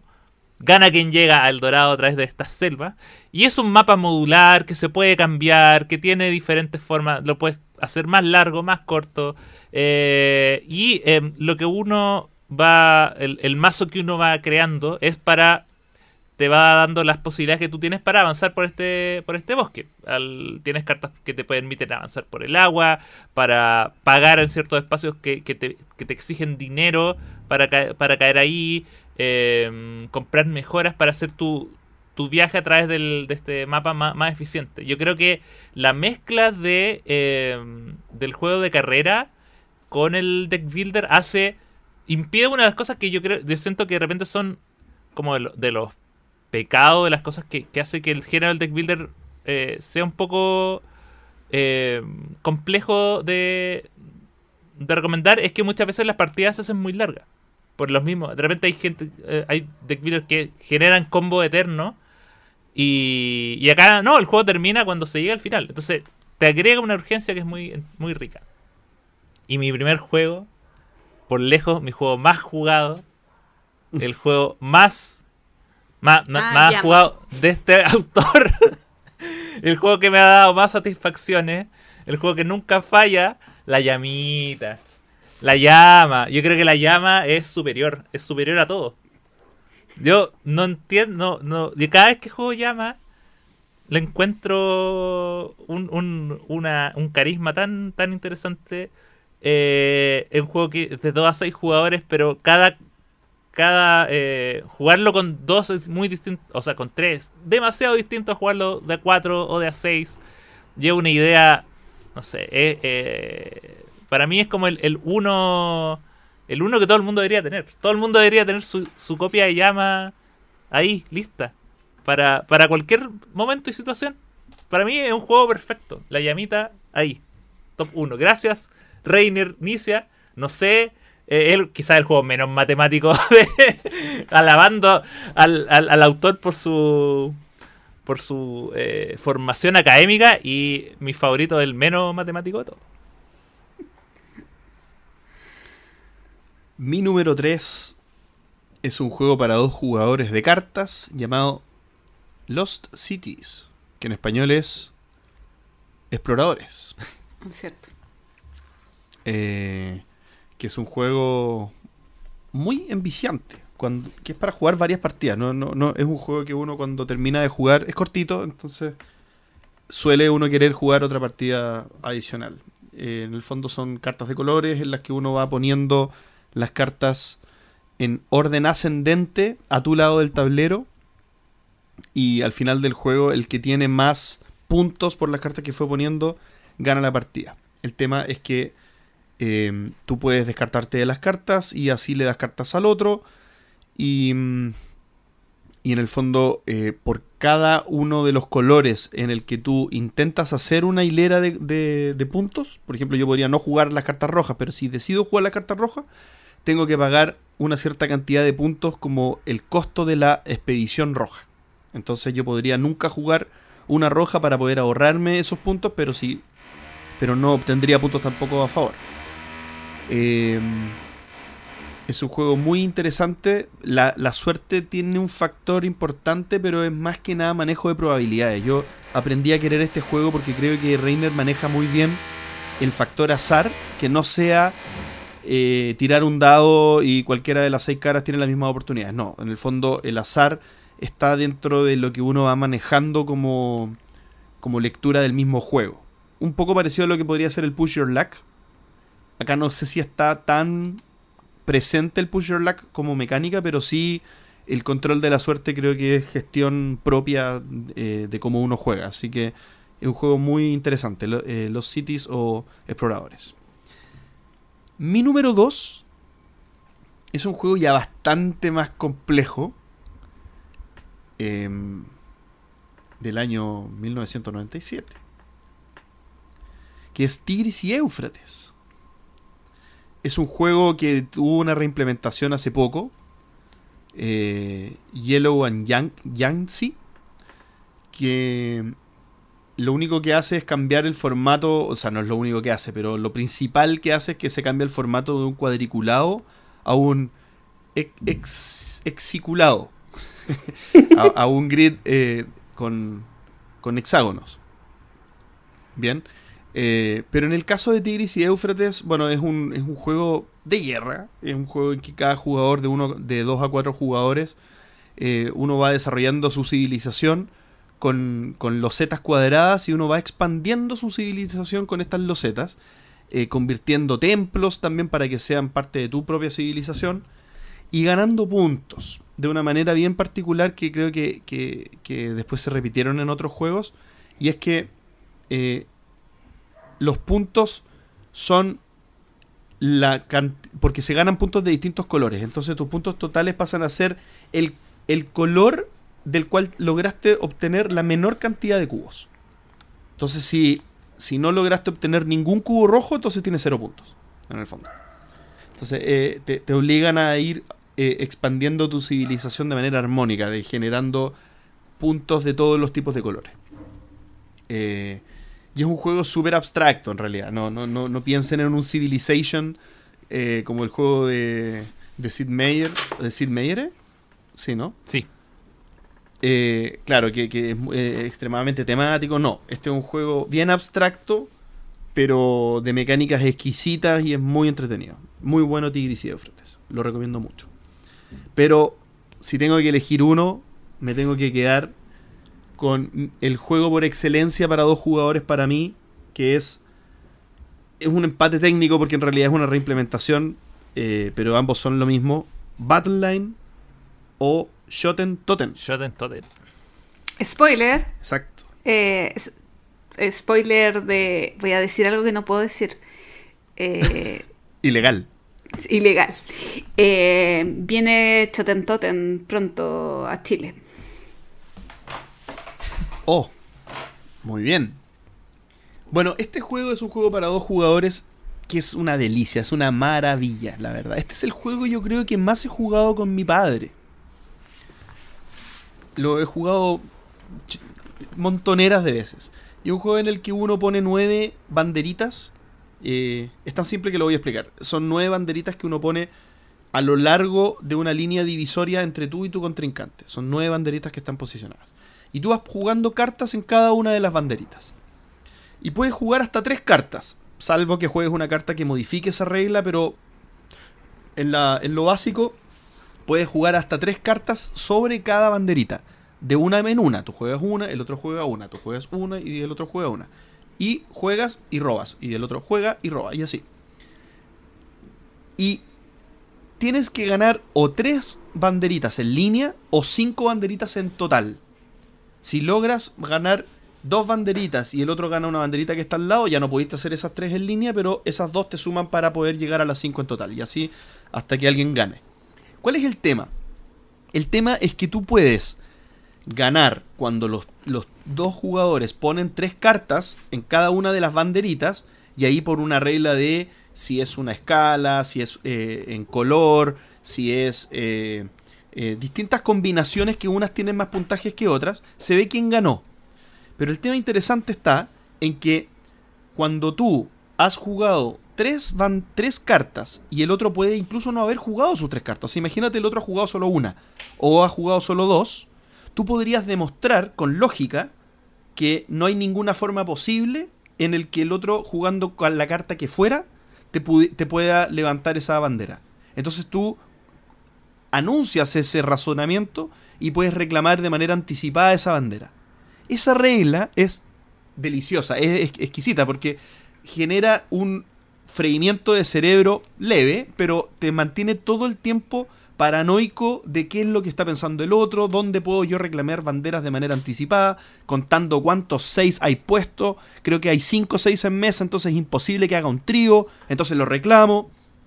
Es eh, una regla fantástica para un juego fantástico. Bueno, además tiene 10 cartas que son modificadoras de las reglas, pero eso descúbranlo ustedes cuando se lo compren, porque obviamente se van a comprar o Battleline o Shoten Totem, porque es espectacular. Oye, cada, viste, yo les dije, cada uno tuvo juegos distintos, ninguno se repitió. La magia. Con Reiner. Con Reiner nadie se repitió. A mí me quedó en la lista de espera el Hollywood, Hollywood Golden Age, que me encanta. O sea, hay hay muchas cosas que quedan ahí. Y Ah, es verdad, no hablamos de los de los runner-ups, no hablamos de los que no llegaron al top 3. Es Yo dejé que con fuera Cory Samurai. no tenía nada. yo, yo No, alcancé con con dos. Cory dejé Descent y, e- y- y X-Wing. Y, pero con Reiner dejé fuera Samurai, que es tremendo juego, me encantó.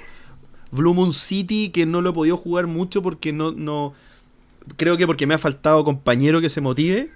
Y el Lords of the Ring eh, Confrontation, que también tiene una cosa bastante interesante. Yo dije afuera genial, más que nada como los juegos más abstractos, que son los que más me gustan. Eh, pero, pero nada. Y de Alemania nos pasamos a Francia, en este viaje lúdico. Eh, para un autor que tiene 10 veces menos juegos que, que Nicio. Tiene solo 60. Una, Un una pequeña- mozalbete. un Mozalbete, Un uno que iniciado. está recién empezando. No, pero pero, pero que pero que quizás tiene eh, juegos que eh, son más más eh, ambiciosos, cajas un poco más grandes, muy amigo en su momento de Days of Wonder, entonces eran juegos más- un poco más grandes. Estamos hablando de Bruno Catala, autor francés, eh, que acá yo creo que van a haber juegos repetidos, pero que también tiene una gran variedad y que, y que al igual que Cory también es de los que les gusta trabajar en equipo. Pero pero es de, pero tiene un nombre tan importante que siempre se lleva la atención. Así que vamos con esos top 3 de Don Brunito. Voy a hacer una confesión. En el capítulo 10 del entreturno, ¡Wow! o sea, recordarán el capítulo 10 del entreturno, cuando éramos Pancho, JP y Gloria, invitamos a Axel a quien nos hiciera una entrevista. E hicimos nuestro capítulo eh, top 10, si no me equivoco, y una de las preguntas de Axel, creo, fue autores favoritos y yo dije Bruno Catala. Después de 87 capítulos me arrepiento de haber dicho eso. Empezamos a golpear. Porque me di cuenta que en realidad eh, muchos juegos de Bruno Catala me gustan una partida y después me dejan de gustar. De hecho, tengo varios juegos de Bruno Catala que ya he vendido o que están en proceso de venta. Dicho esto, eh, mi 3 es King Domino.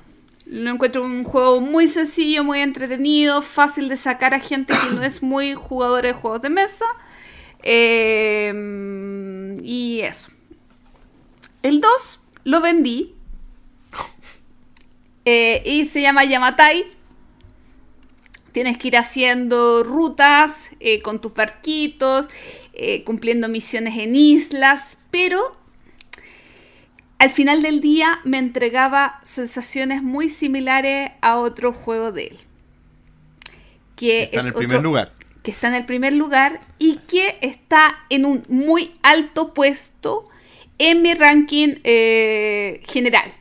O sea, el 1, Fight Tries, lo amo, me encanta, me fascina, o sea, es un juego increíble. Eh, y, y que solamente por eso Bruno Catala está altísimo en mi ranking de diseñadores.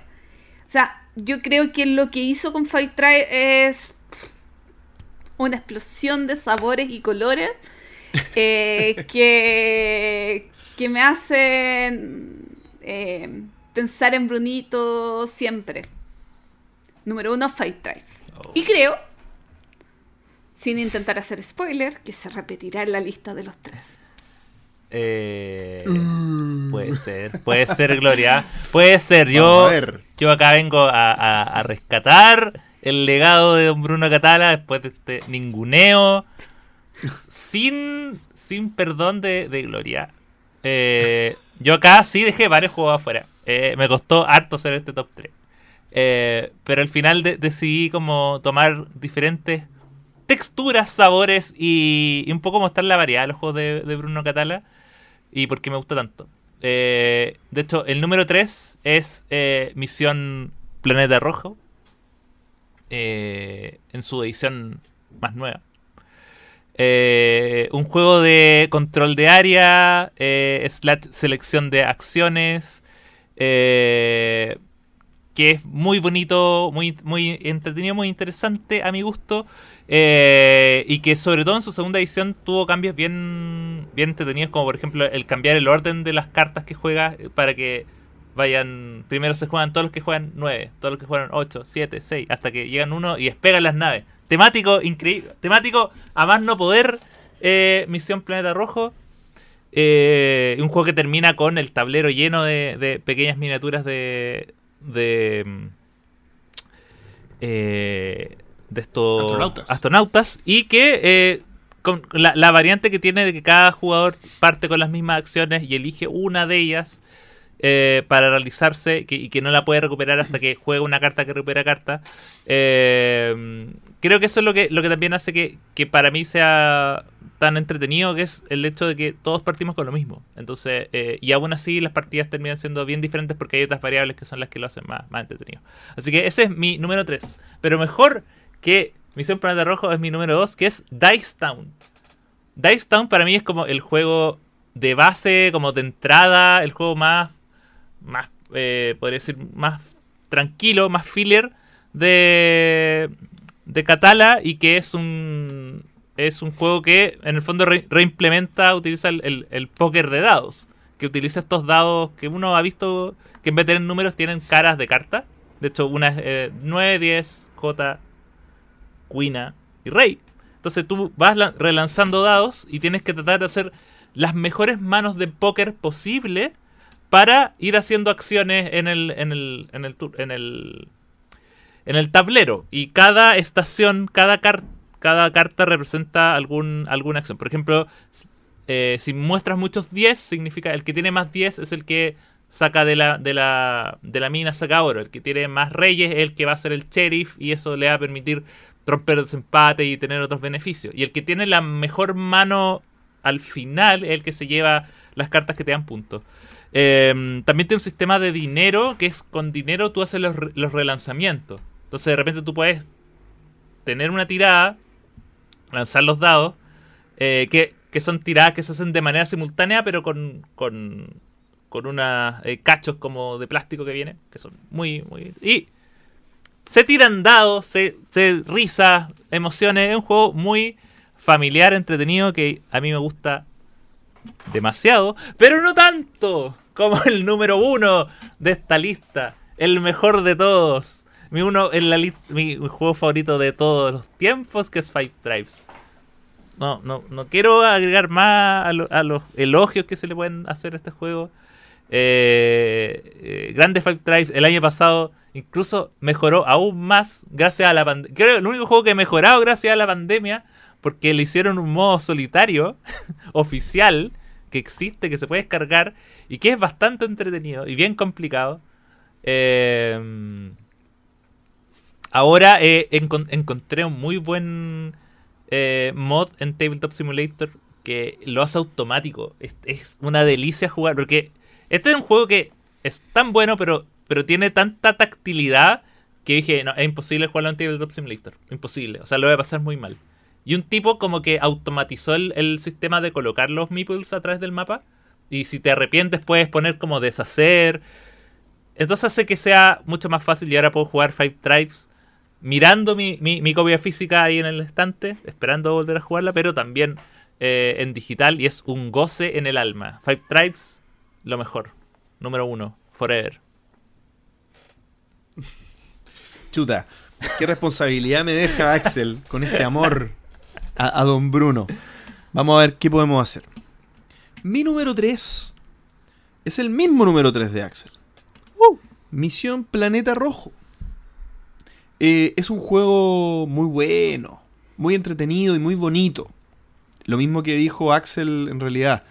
Eh, creo que, bueno, la, primera edición yo la conozco solo por fotos, pero la segunda edición con los, con los astronautas, eh, cómo se ve en mesa, es bastante, bastante lindo. Y, y siempre me ha dejado buenas sensaciones, sobre todo con esta mecánica de, de, de ¿cómo se llama? Del, eh, la parte de las cartas, que bueno, que es la mecánica principal del juego, eh, debiera existir en más juegos, creo yo. Mm. Porque se me ocurre que pueden variar mucho más esa mecánica e implementar más juegos del mismo tipo. Eh, quizá, quizá por eso Misión Planeta Rojo sigue estando como ahí en los top, porque no hay mucho, creo, con esta mecánica. Podría haber mucho más. Pero es muy buen juego, Misión Planeta Rojo. Mi segunda, eh, mi segundo puesto, digamos, para Bruno Catala es uno de mis juegos de carrera favoritos y es Jamaica. Jamaica.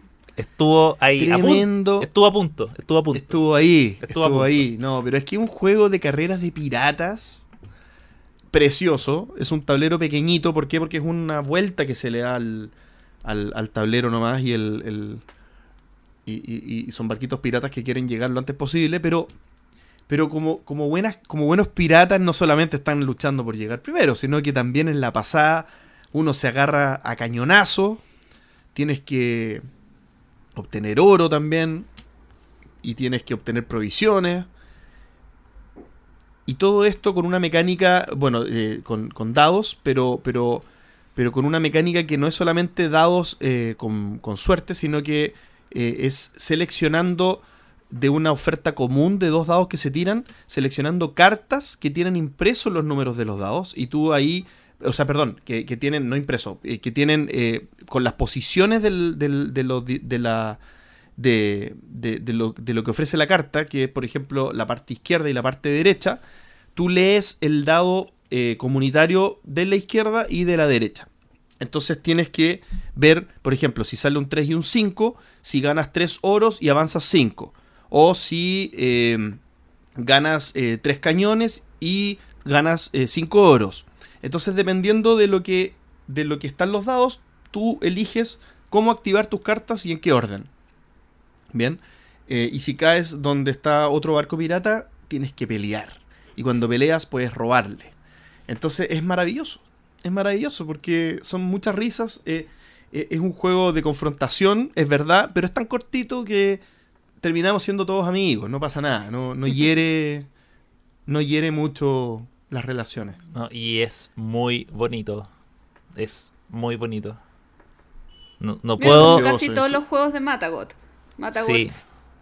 Sí, pero es que yo no puedo, no puedo eh, expresar qué tan bonito es en palabras. Eh, hermoso. Es verdad. Es muy lindo. Y muy bien ilustrado también. Y el mejor, sin duda. No sé si. Yo creo que ahora puedo decirlo con, con alevosía porque no van a estar en desacuerdo conmigo, obviamente. es Five Tribes. Casi ¿Qué es la primera vez que estamos de acuerdo. Eh, debe ser. Debe ser una de las únicas veces que hemos estado de acuerdo unánimemente. Pero, pero Five Tribes y, y, y- y no solamente el juego base, sino la, la, la expansión que me gusta a mí, que es la de los artesanos de. De, de. Nahuel Toro, ¿no? ¿Cómo es? De Eso, algo así. Hoy. Artesanos de of Ay. Lo busco, lo busco. Pero es muy entretenida porque agrega las montañitas y a mí me encantan las montañitas. Eh, Agrega un sexto juego- jugador, ah, una sexta tribu. una sexta tribu al Six Tribes. Pero es muy lindo el juego, es entretenido. Me siento bien jugando, buscando las alternativas. Pensé que cuando, cuando lo monté la primera vez que jugué, dije: Este juego lo voy a terminar odiando porque debe tener una AP insostenible. Y la verdad es que tiene AP, pero es tan entretenido. Y cuando uno gana conocimiento sobre el juego, la AP disminuye. Así que eh, es un juego muy bueno. Fight Tribes, de los mejores juegos de, de la vida. Oye, yo este, esta semana jugué una partida, gané por un punto. No, el, el placer supremo. Sí, no me, no me, no me imagino mucho jugando en digital eh, este juego. ¿ah? No, pero No, es no que, sé. chi- chiquillos, el, el script que le pusieron a este juego, una, una delicia. Le pusieron cariño y de verdad se puede. Se puede. Pero ¿cómo así, Pai, por ejemplo? Ya tomo un rojo, un azul y un amarillo. El, el, ¿Cómo voy le- soltando el, no, el le, color? le implementaron un sistema para que tú, tú haces clic en una loseta, las, todos, los, todo. todos los meeples de la loseta se elevan y tú vas haciendo clic uno por uno y vas dejándolo al lado. Es increíble. La- como que los meeples flotan en el aire y tú los vas dejando con un clic. lo mejor. Ya, a- a- mira, nunca, nunca he jugado una partida en Tabletop, Tabletop Simulator. Lo que sí puedo creer es que esta no. No creo que esta sea mi- la primera. Porque yo creo que im- implica Yo quizás. una, una clase. Quizás Axel podría Por, intentarlo. por favor, ustedes me dicen y yo les enseño. Sí. Oye, terminamos ¿Terminó? con este top 3 y ah, voy a agradecer a la Jimé del punto de encuentro que se le ocurrió la idea. Y si a alguien más se le ocurre una idea buena de sección o de tema de la semana, díganos porque después de... Ya vamos a cumplir cinco años y ya la creatividad se, se va, así que necesitamos ideas frescas. Cronología lúdica. Cada vez esta sección se va a ir haciendo más intensa, creo yo. Y estamos en el año 97, capítulo 97, año 97. Uf, uf, uf, uf. Yo creo que eh, hemos tenido años que han tenido como grandes juegos como el, el lanzamiento, pero acá ya vamos a empezar a encontrarnos con eh, no, no sa- no saber de qué agarrarse porque de verdad este año me sorprendió al verlo la cantidad de, cosas buenas y, eh, y cosas que me gustan mucho que no sabía que eran tan, tan, tan, tan viejas. Pero, como siempre, como en cada edición, nuestro amigo de la casa y a esta altura, JJ, nos tiene el resumen perfecto sin que se le vaya ningún juego de eh, lo que pasó este año 1997 en el mundo de los juegos de mesa. Adelante, JJ. Hola amigos del entreturno, estamos en 1997, un año que tiene tantos juegos tan buenos que la verdad no sé por dónde empezar ni cómo abarcarlos. Pero voy a partir con una pequeña historia que para mí tiene relevancia y que espero que a alguien le haga sentido. En 1997 sale publicado en Alemania el juego Visionary. Un juego que la verdad no tuvo ningún tipo de repercusión importante en el mercado y desapareció muy pronto. ¿Y por qué yo les estoy hablando de este juego si no fue un juego importante? Pues bien, hace muchos, muchos años atrás, no había Eurogames en Chile, no habían juegos de mesa modernos. Y habían dos tiendas que traían de este tipo de juegos y una se especializó en ella y se llamó La Otra Juguetería. Esta juguetería ubicada en Vitacura, en una calle quitada de bulla, tenía juegos amigos, Ravensburger, tenía juegos de muchas marcas, FX Schmidt, era fantástica. Y gracias a ella conocí los juegos de mesa modernos. Lamentablemente esta tienda desapareció. Pero ¿por qué me refiero al Visionary? Porque la otra juguetería hizo una localización del Visionary y la llamó Misión a Ciegas. Y el juego en realidad es entretenido. Es un party game donde se vendan los ojos de los jugadores y un jugador le va dictando a otro que va jugando con unos cubitos de madera y va tratando de hacer construcciones, pero con estos ojos vendados. La verdad es que esa juguetería era fantástica y creo que marcó a toda la gente que la visitó en algún momento. Bueno, Visionary fue publicado en 1997. Pero ahora vamos a lo de verdad, a esos juegos que marcaron a todo el mundo y no solo a una persona que quería darse el gusto de hablar de este pequeño juego.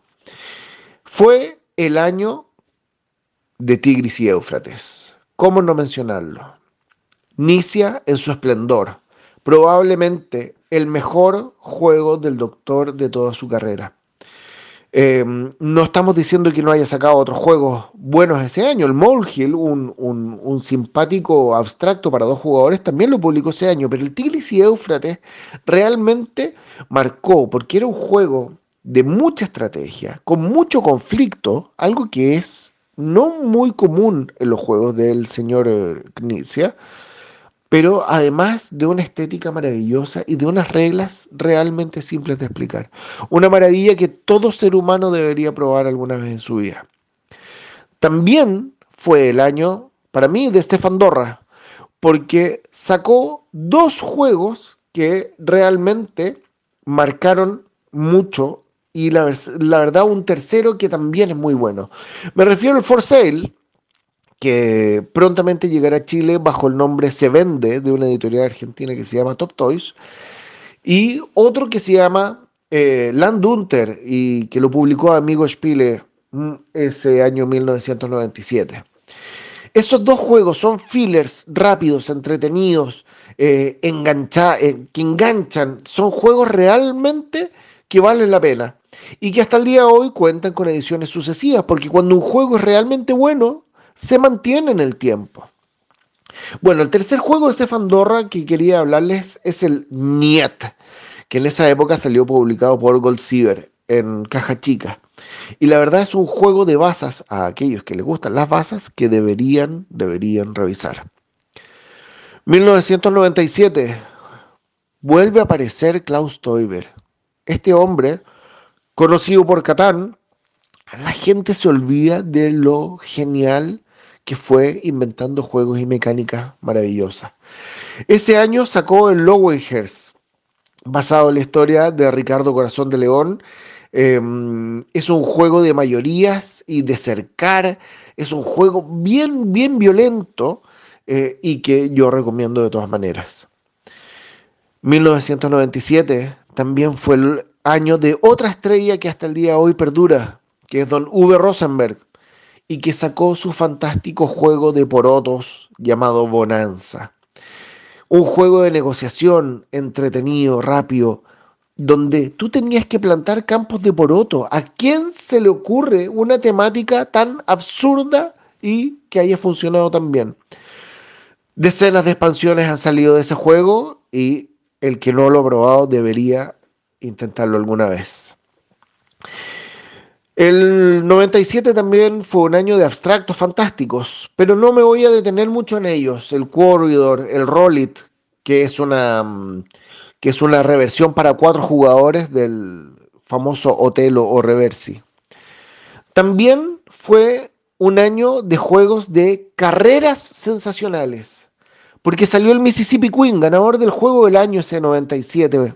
El único premio que sacó Gold Silver y que se lo merece muchísimo. Era una tremenda editorial. Un juego de carreras, pero con un bote a vapor en el Mississippi, donde tenías que recoger a unas chiquillas que estaban esperando para que las llevaran. Pero también fue el año del Fórmula D, un juego de carreras de Fórmula 1 donde tú tenías que manejar la palanca de cambios para acelerar o disminuir en el momento indicado. Dos juegos muy recomendables. 1997 también fue un año de juegos familiares extraordinarios. Eh, yo sé que ah, actualmente cuando uno menciona un juego basado en uno tradicional, la gente se, le aprieta un poco el estómago y dice, uy, no, esos juegos antiguos. Pero son juegos que la gente disfruta y son juegos entretenidos. Claro, son familiares, no son juegos de cuatro horas, eh, pero a mí me encantan los juegos familiares. Y ahí viene el Dog, un juego que es una especie de ludo o parchís, como lo llaman en otros lados, pero jugado con cartas y cambia absolutamente y se transforma en un juego realmente estratégico. Y el otro, un juego de una mecánica que la gente tiende a odiar, que es la memoria. Pero si hay buenos juegos de memoria, es este, el Ramsés II, publicado por Ravensburger en esa época.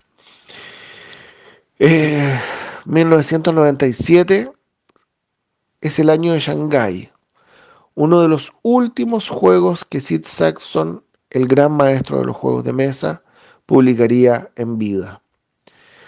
También sería el año de la fundación de una editorial maravillosa que se llama Spellen, que es una editorial holandesa y que hasta el día de hoy nos maravilla con sus juegos. ¿A alguien le suena Food Chain Magnate o Roads and Boats? Bueno, ellos son.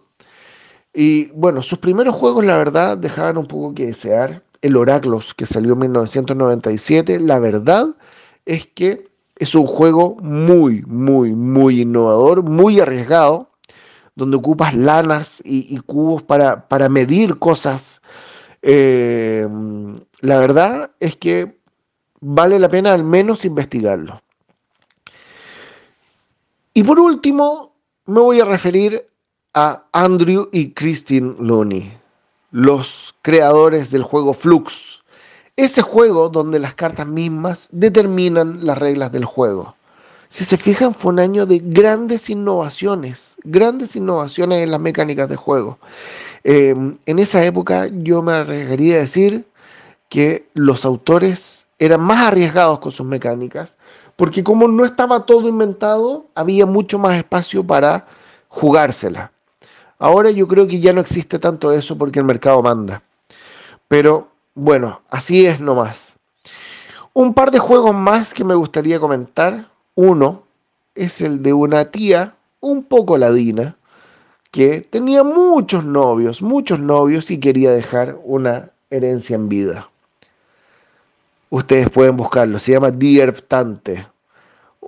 La verdad es que el juego es hilarante y, y si uno lo cuenta, le pone cuento a la temática del juego, es aún más. Y les voy a dejar un par de recomendaciones de juegos de cartas que salieron en esa época, que son el David y Goliat, un juego de basas de 3 a 6 jugadores que realmente eh, viene con una mecánica bien innovadora, y el César y Cleopatra, que fue de los primeros juegos de la serie para dos jugadores de Cosmos, que también vale la pena revisar. Eso es todo por hoy día, amigos del entreturno que disfruten investigando 1997. Bueno, yo quiero hacer un comentario, sumar un poquito a lo que dice JJ de, eh, en un principio sobre los juegos de Stefan Dorra, que él habla de que se vende, de que próximamente va a llegar la, eh, la edición argentina de Se Vende. Yo quería agregar que de Land Auten, que vendría siendo Marea Alta, también va a llegar próximamente a Chile porque Ediciones Privigenio también lo sacó en español. Creo que este juego nunca había estado en español y ahora va a llegar acá. Así que vamos a tener dos juegos del 97 de Stefan Dorra muy pronto en tiendas. Si es que las tiendas pueden abrir. Pero bueno. y que habla muy bien en el fondo del, de lo de, lo, bueno que, son esos diseños, po. O sea, en el fondo son, son juegos. Ah, son juegos del 97 y que perfectamente pueden venderse ahora porque no han envejecido en lo absoluto. Sí. Así que. Bueno, bueno, sobre todo se vende. Me gusta mucho. Oye, eh, el 97 fue tremendo año. Eh, uno se impacta de ver cosas, eh, como dice Axel, em, que salieron en, un año que ya está, ¿hace cuánto? Eso es hace 24 años atrás. ¿Es el 97? 24 años atrás. 24 años atrás, pero son cosas que perfectamente podrían haberse, varias de ellas, creado ahora. Eh, tremendo. Eh, bueno, aquí yo, yo puedo mencionar sobre, sobre varios de los que habló JJ. Eh, ¿Cómo no, cómo no decir de Tigris y Éufrates que lo puse en mi, en mi top de Reiner Nicia? Ahí con un mini spoiler que dije que era del 97. Eh, pero, pero un tremendo juego, ya, ya está todo dicho. Eh, el For Sale ha sido un juego súper importante también en mi, en mis experiencias familiares. O sea, es para mí es más que un filler. Yo, yo, me, yo me, me he sentado a jugar For Sale por horas, de horas, de horas, de horas. Y sobre todo en las familias que tienen cultura de basas. Eh, es un mm. juego que, te saca un poquito de, del basa tradicional y te lleva como a esta dinámica más de compraventa de propiedades. Eh, es algo que, se aprecia mucho con la gente que sabe jugar juegos de basa y que quiere agregarle un poco más de frescura. Yo, yo, yo el tema de que, de que esté llegando a Chile ahora el For Sale eh, ojalá signifique que se llene de for sale en las familias, en las casas, digamos, porque es un tremendo juego, muy, muy buen juego. Y otro juego de basas que no me acuerdo si lo mencionó JJ, yo creo que no, aquí me, corrigen ustedes, es el Niet. Sí, sí lo dijo. Sí, lo, mencionó muy... Sí. Ah, lo dijo, lo dijo. Que, que también es un juego que que, que tiene una, una variable súper súper entretenida y es que hay un juego de posicionamiento de trabajadores al principio de cada ronda como para poder definir cuán, cuál es el triunfo, cuál, cómo van a ser eh, eh, las dinámicas del juego de, la, de, la, de esa ronda en particular. Y en el fondo posicionamiento de trabajadores digo porque uno va poniendo una fichita, después le toca al otro poner otra fichita y así se van descartando las reglas que no van a jugar en ese juego. Y en el fondo es cuánto, cuántos puntos va a dar cada baza, cuántos puntos negativos va a dar eh, determinados colores, el triunfo, etc. Eh, es una mecánica un poco compleja quizá para un juego de baza, pero también el Niet nosotros lo jugamos mucho en, en, con mi familia. Somos, bueno, jugamos muchos juegos de baza. Eh, pero se apreció mucho ese juego. No, y, y, y, bueno, y por último, mencionar que este es el primer año del Twilight Imperium.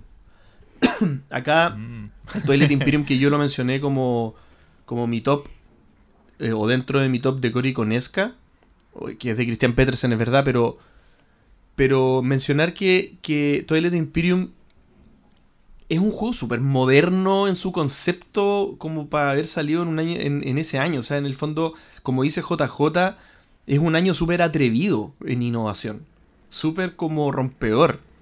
Y claro, uno mira las fotos de lo que era Twilight Imperium en su primera edición y era bastante rudimentario. O sea, también los procesos productivos probablemente eran súper diferentes. O sea, seguramente, no probablemente, eran súper diferentes en ese entonces versus eh, las grandes compañías chinas que hoy día son los que generan los componentes de los juegos de hoy y que están súper en serie y ya tienen una calidad ultra probada. Pero en ese tiempo con muy poquito se las arreglaron para hacer un juego con, con tremenda presencia de tablero, noventero como él solo, pero, pero la primera edición de un juego que hasta el día de hoy saca ediciones. O sea, está tremendo, tremendo inicio de, de camino ahí para este juego de, de Christian Petersen. Así que. No, me, encantó el 97. Quiero más, quiero más. Quiero más. eh, yo del 97 voy a destacar eh, dos juegos en particular. El, el, el, primero de ellos lo quiero destacar a pesar de que no es un juego que hoy en día me guste. Es un juego que de hecho no lo jugaría si me dicen, Axel, juguemos Flux, y yo decir, no, compadre, tengo otras cosas que hacer, permiso. Eh, voy a dibujar cosas en una servilleta. Porque, o sea, es que tiene, tiene, un, tiene un montón de cosas que hoy que yo considero nefasta de cualquier juego. Es eh, demasiado caótico, demasiado dependiente del azar. Eh, tiene. Es como una definición de mal juego. Sí, Sí, eh, bueno, dependiendo de la edición. Habrá ediciones que son basadas como en licencias, pero me acuerdo de las primeras, tampoco eran tan bonitas. Las cartas también tienen como exceso de texto. Y por definición el juego tampoco es muy claro muchas veces en, qué hacer y qué no en, ciertos momentos. Eh, pero pero para el Axel inicial, el que recién comenzaba a jugar el mundo de los juegos de mesa, eh, un juego donde se cambiaban las reglas cada turno por cada vez que tú ponías una carta. Obviamente esto yo no lo jugué en el 97, pero, pero sí lo jugué cuando empecé a iniciarme en el, en el, en el, en el hobby. Eh, es un juego que me voló la mente. O sea, de verdad lo encontraba en su momento demasiado entretenido. Eh, y lo jugábamos por... Teníamos partidas que duran... Que es la naturaleza Flux. Había partidas que duraban tres turnos y otras que duraban casi una hora porque era literal y el mazo se daba vuelta. Y jugado muy a las a altas horas de la madrugada. Eh, yo le tengo cariño a, a, a, Flux, a pesar de que hoy en día no, no, jamás lo jugaría, pero, pero en su momento a mí me, por lo menos me, me, me abrió la mente y me dijo, oye, ¿sabes que en realidad hay cosas que están haciendo afuera? Así Axel, que, déjame interrumpirte un segundo.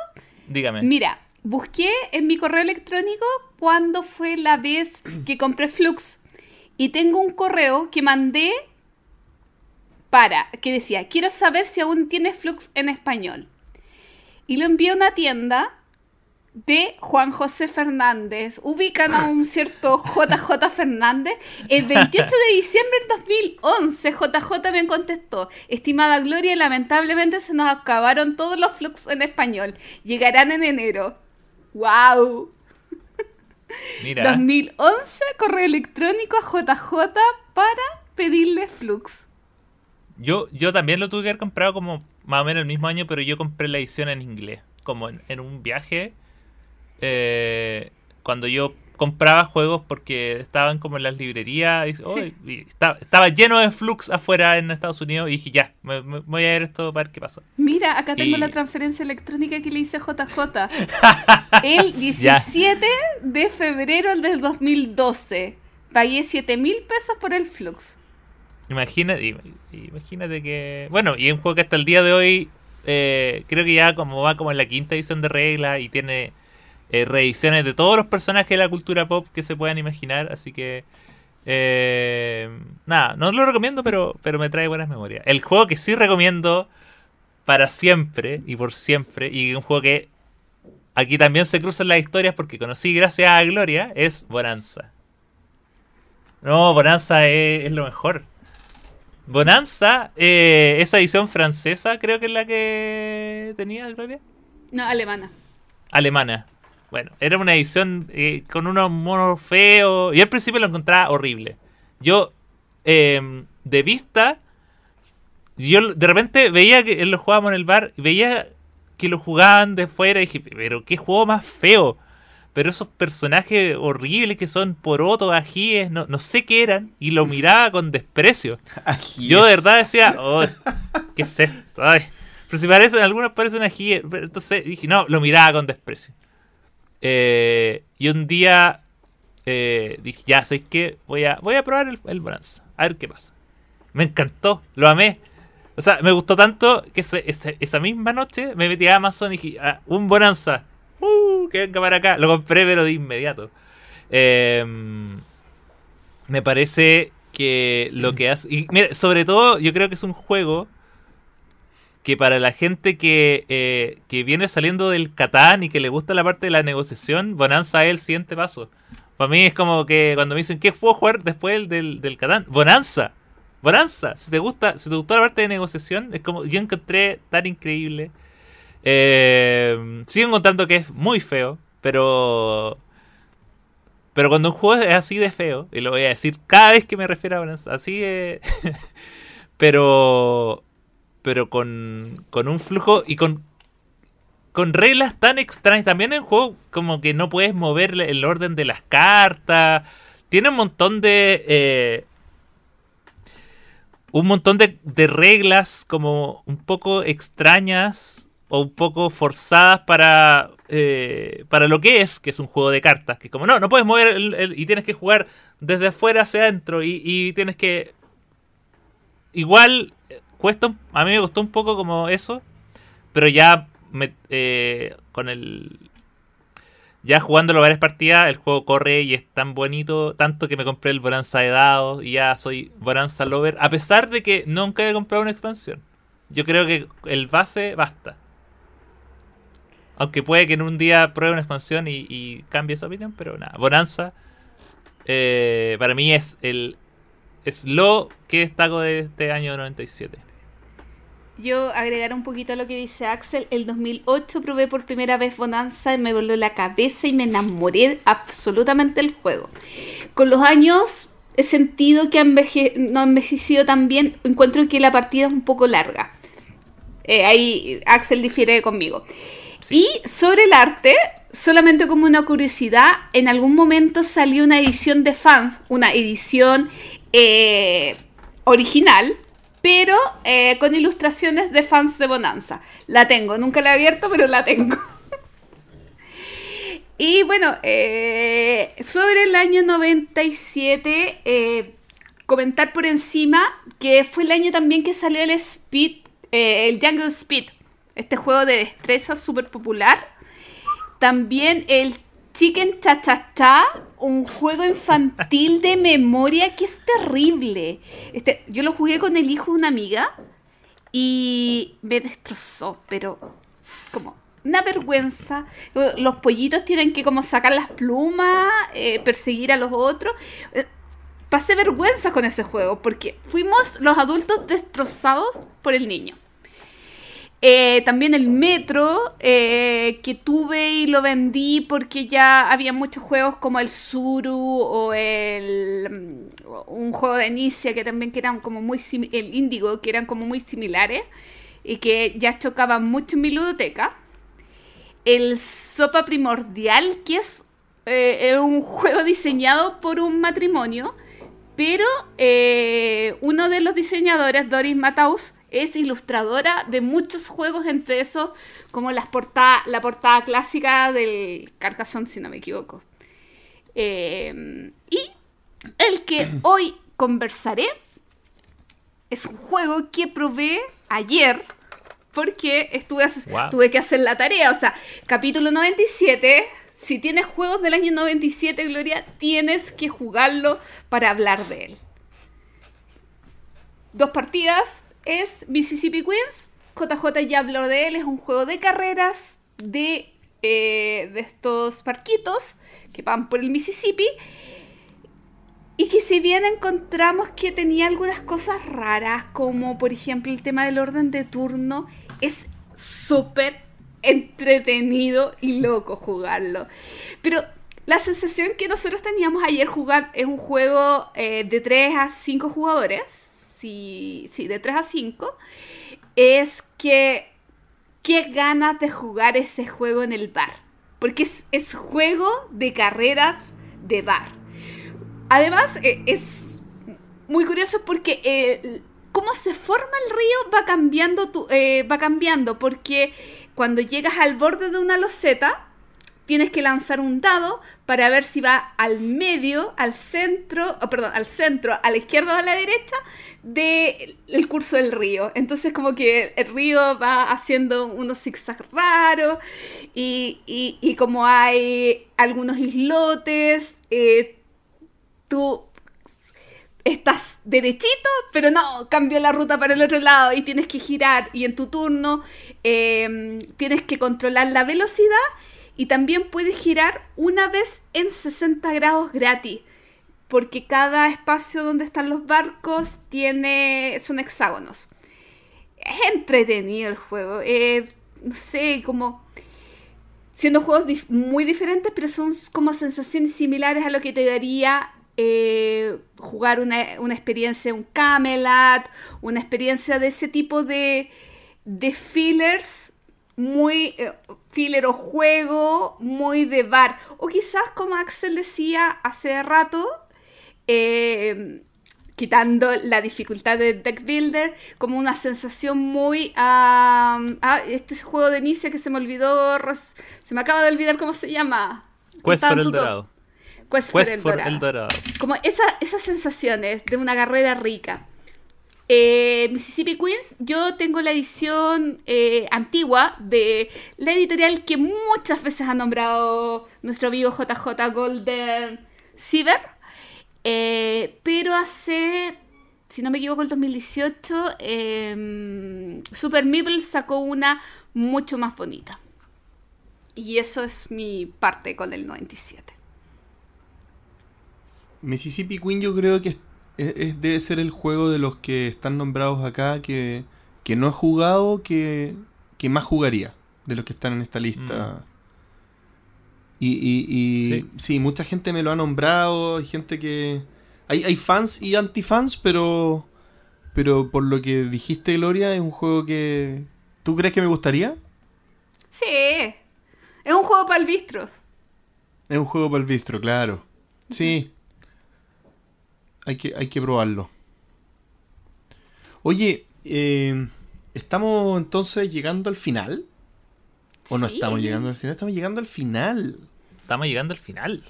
Al final del camino. Del capítulo 97, año 97, capítulo 97. Queda poquito. Avanzando a paso firme, pero lento, pero seguro, como siempre decimos. Pero. Se, están acabando los 90. Se están acabando los 90 y yo no quiero que se acaben. Si van a seguir siendo así, tráiganme más. Si están muy buenos. Yo, creo, yo creo que para el 2000, 2000 eh, tanto, va la mitad del capítulo va a ser cronología Vamos a tener, vamos a tener que hacer algo al respecto porque porque si el 97 ya viene así cargadito, imagínate después. Onda, un, top 3 del año, así como, ya, del 2003. ¿Cuáles son mis favoritos? ¡Ay, Coyote viene! ¡Uy! No, se viene, la, cosa se viene bien, se viene bien. Oye, bueno, eh, llegando entonces al final del capítulo, de nuevo agradecerles a todos por habernos escuchado, por haberse conectado a las distintas plataformas. Háganle caso a Gloria, por favor escríbanos en nuestros distintos puntos de contacto, nos pueden escribir. Eh, eh, nos pueden escribir en, Twitter, en Instagram, pero ah, principalmente... JP, JP, porfa, por, por ¿Mm? correo, ya. Que yo soy la que tiene que revisar todas las cosas. Ah, bueno. no, que, no, no, que, yo termino... Lo, voy a, decir al final. Por Telegram también ahora. Lo que pasa es que lo que, uno dice al eh, final es lo que más queda en la memoria, entonces lo voy a decir al final. No, no, no, eh, me recía, es que si me escriben por Twitter, puede ser que se me pierda el mensaje, lo mismo que por Instagram.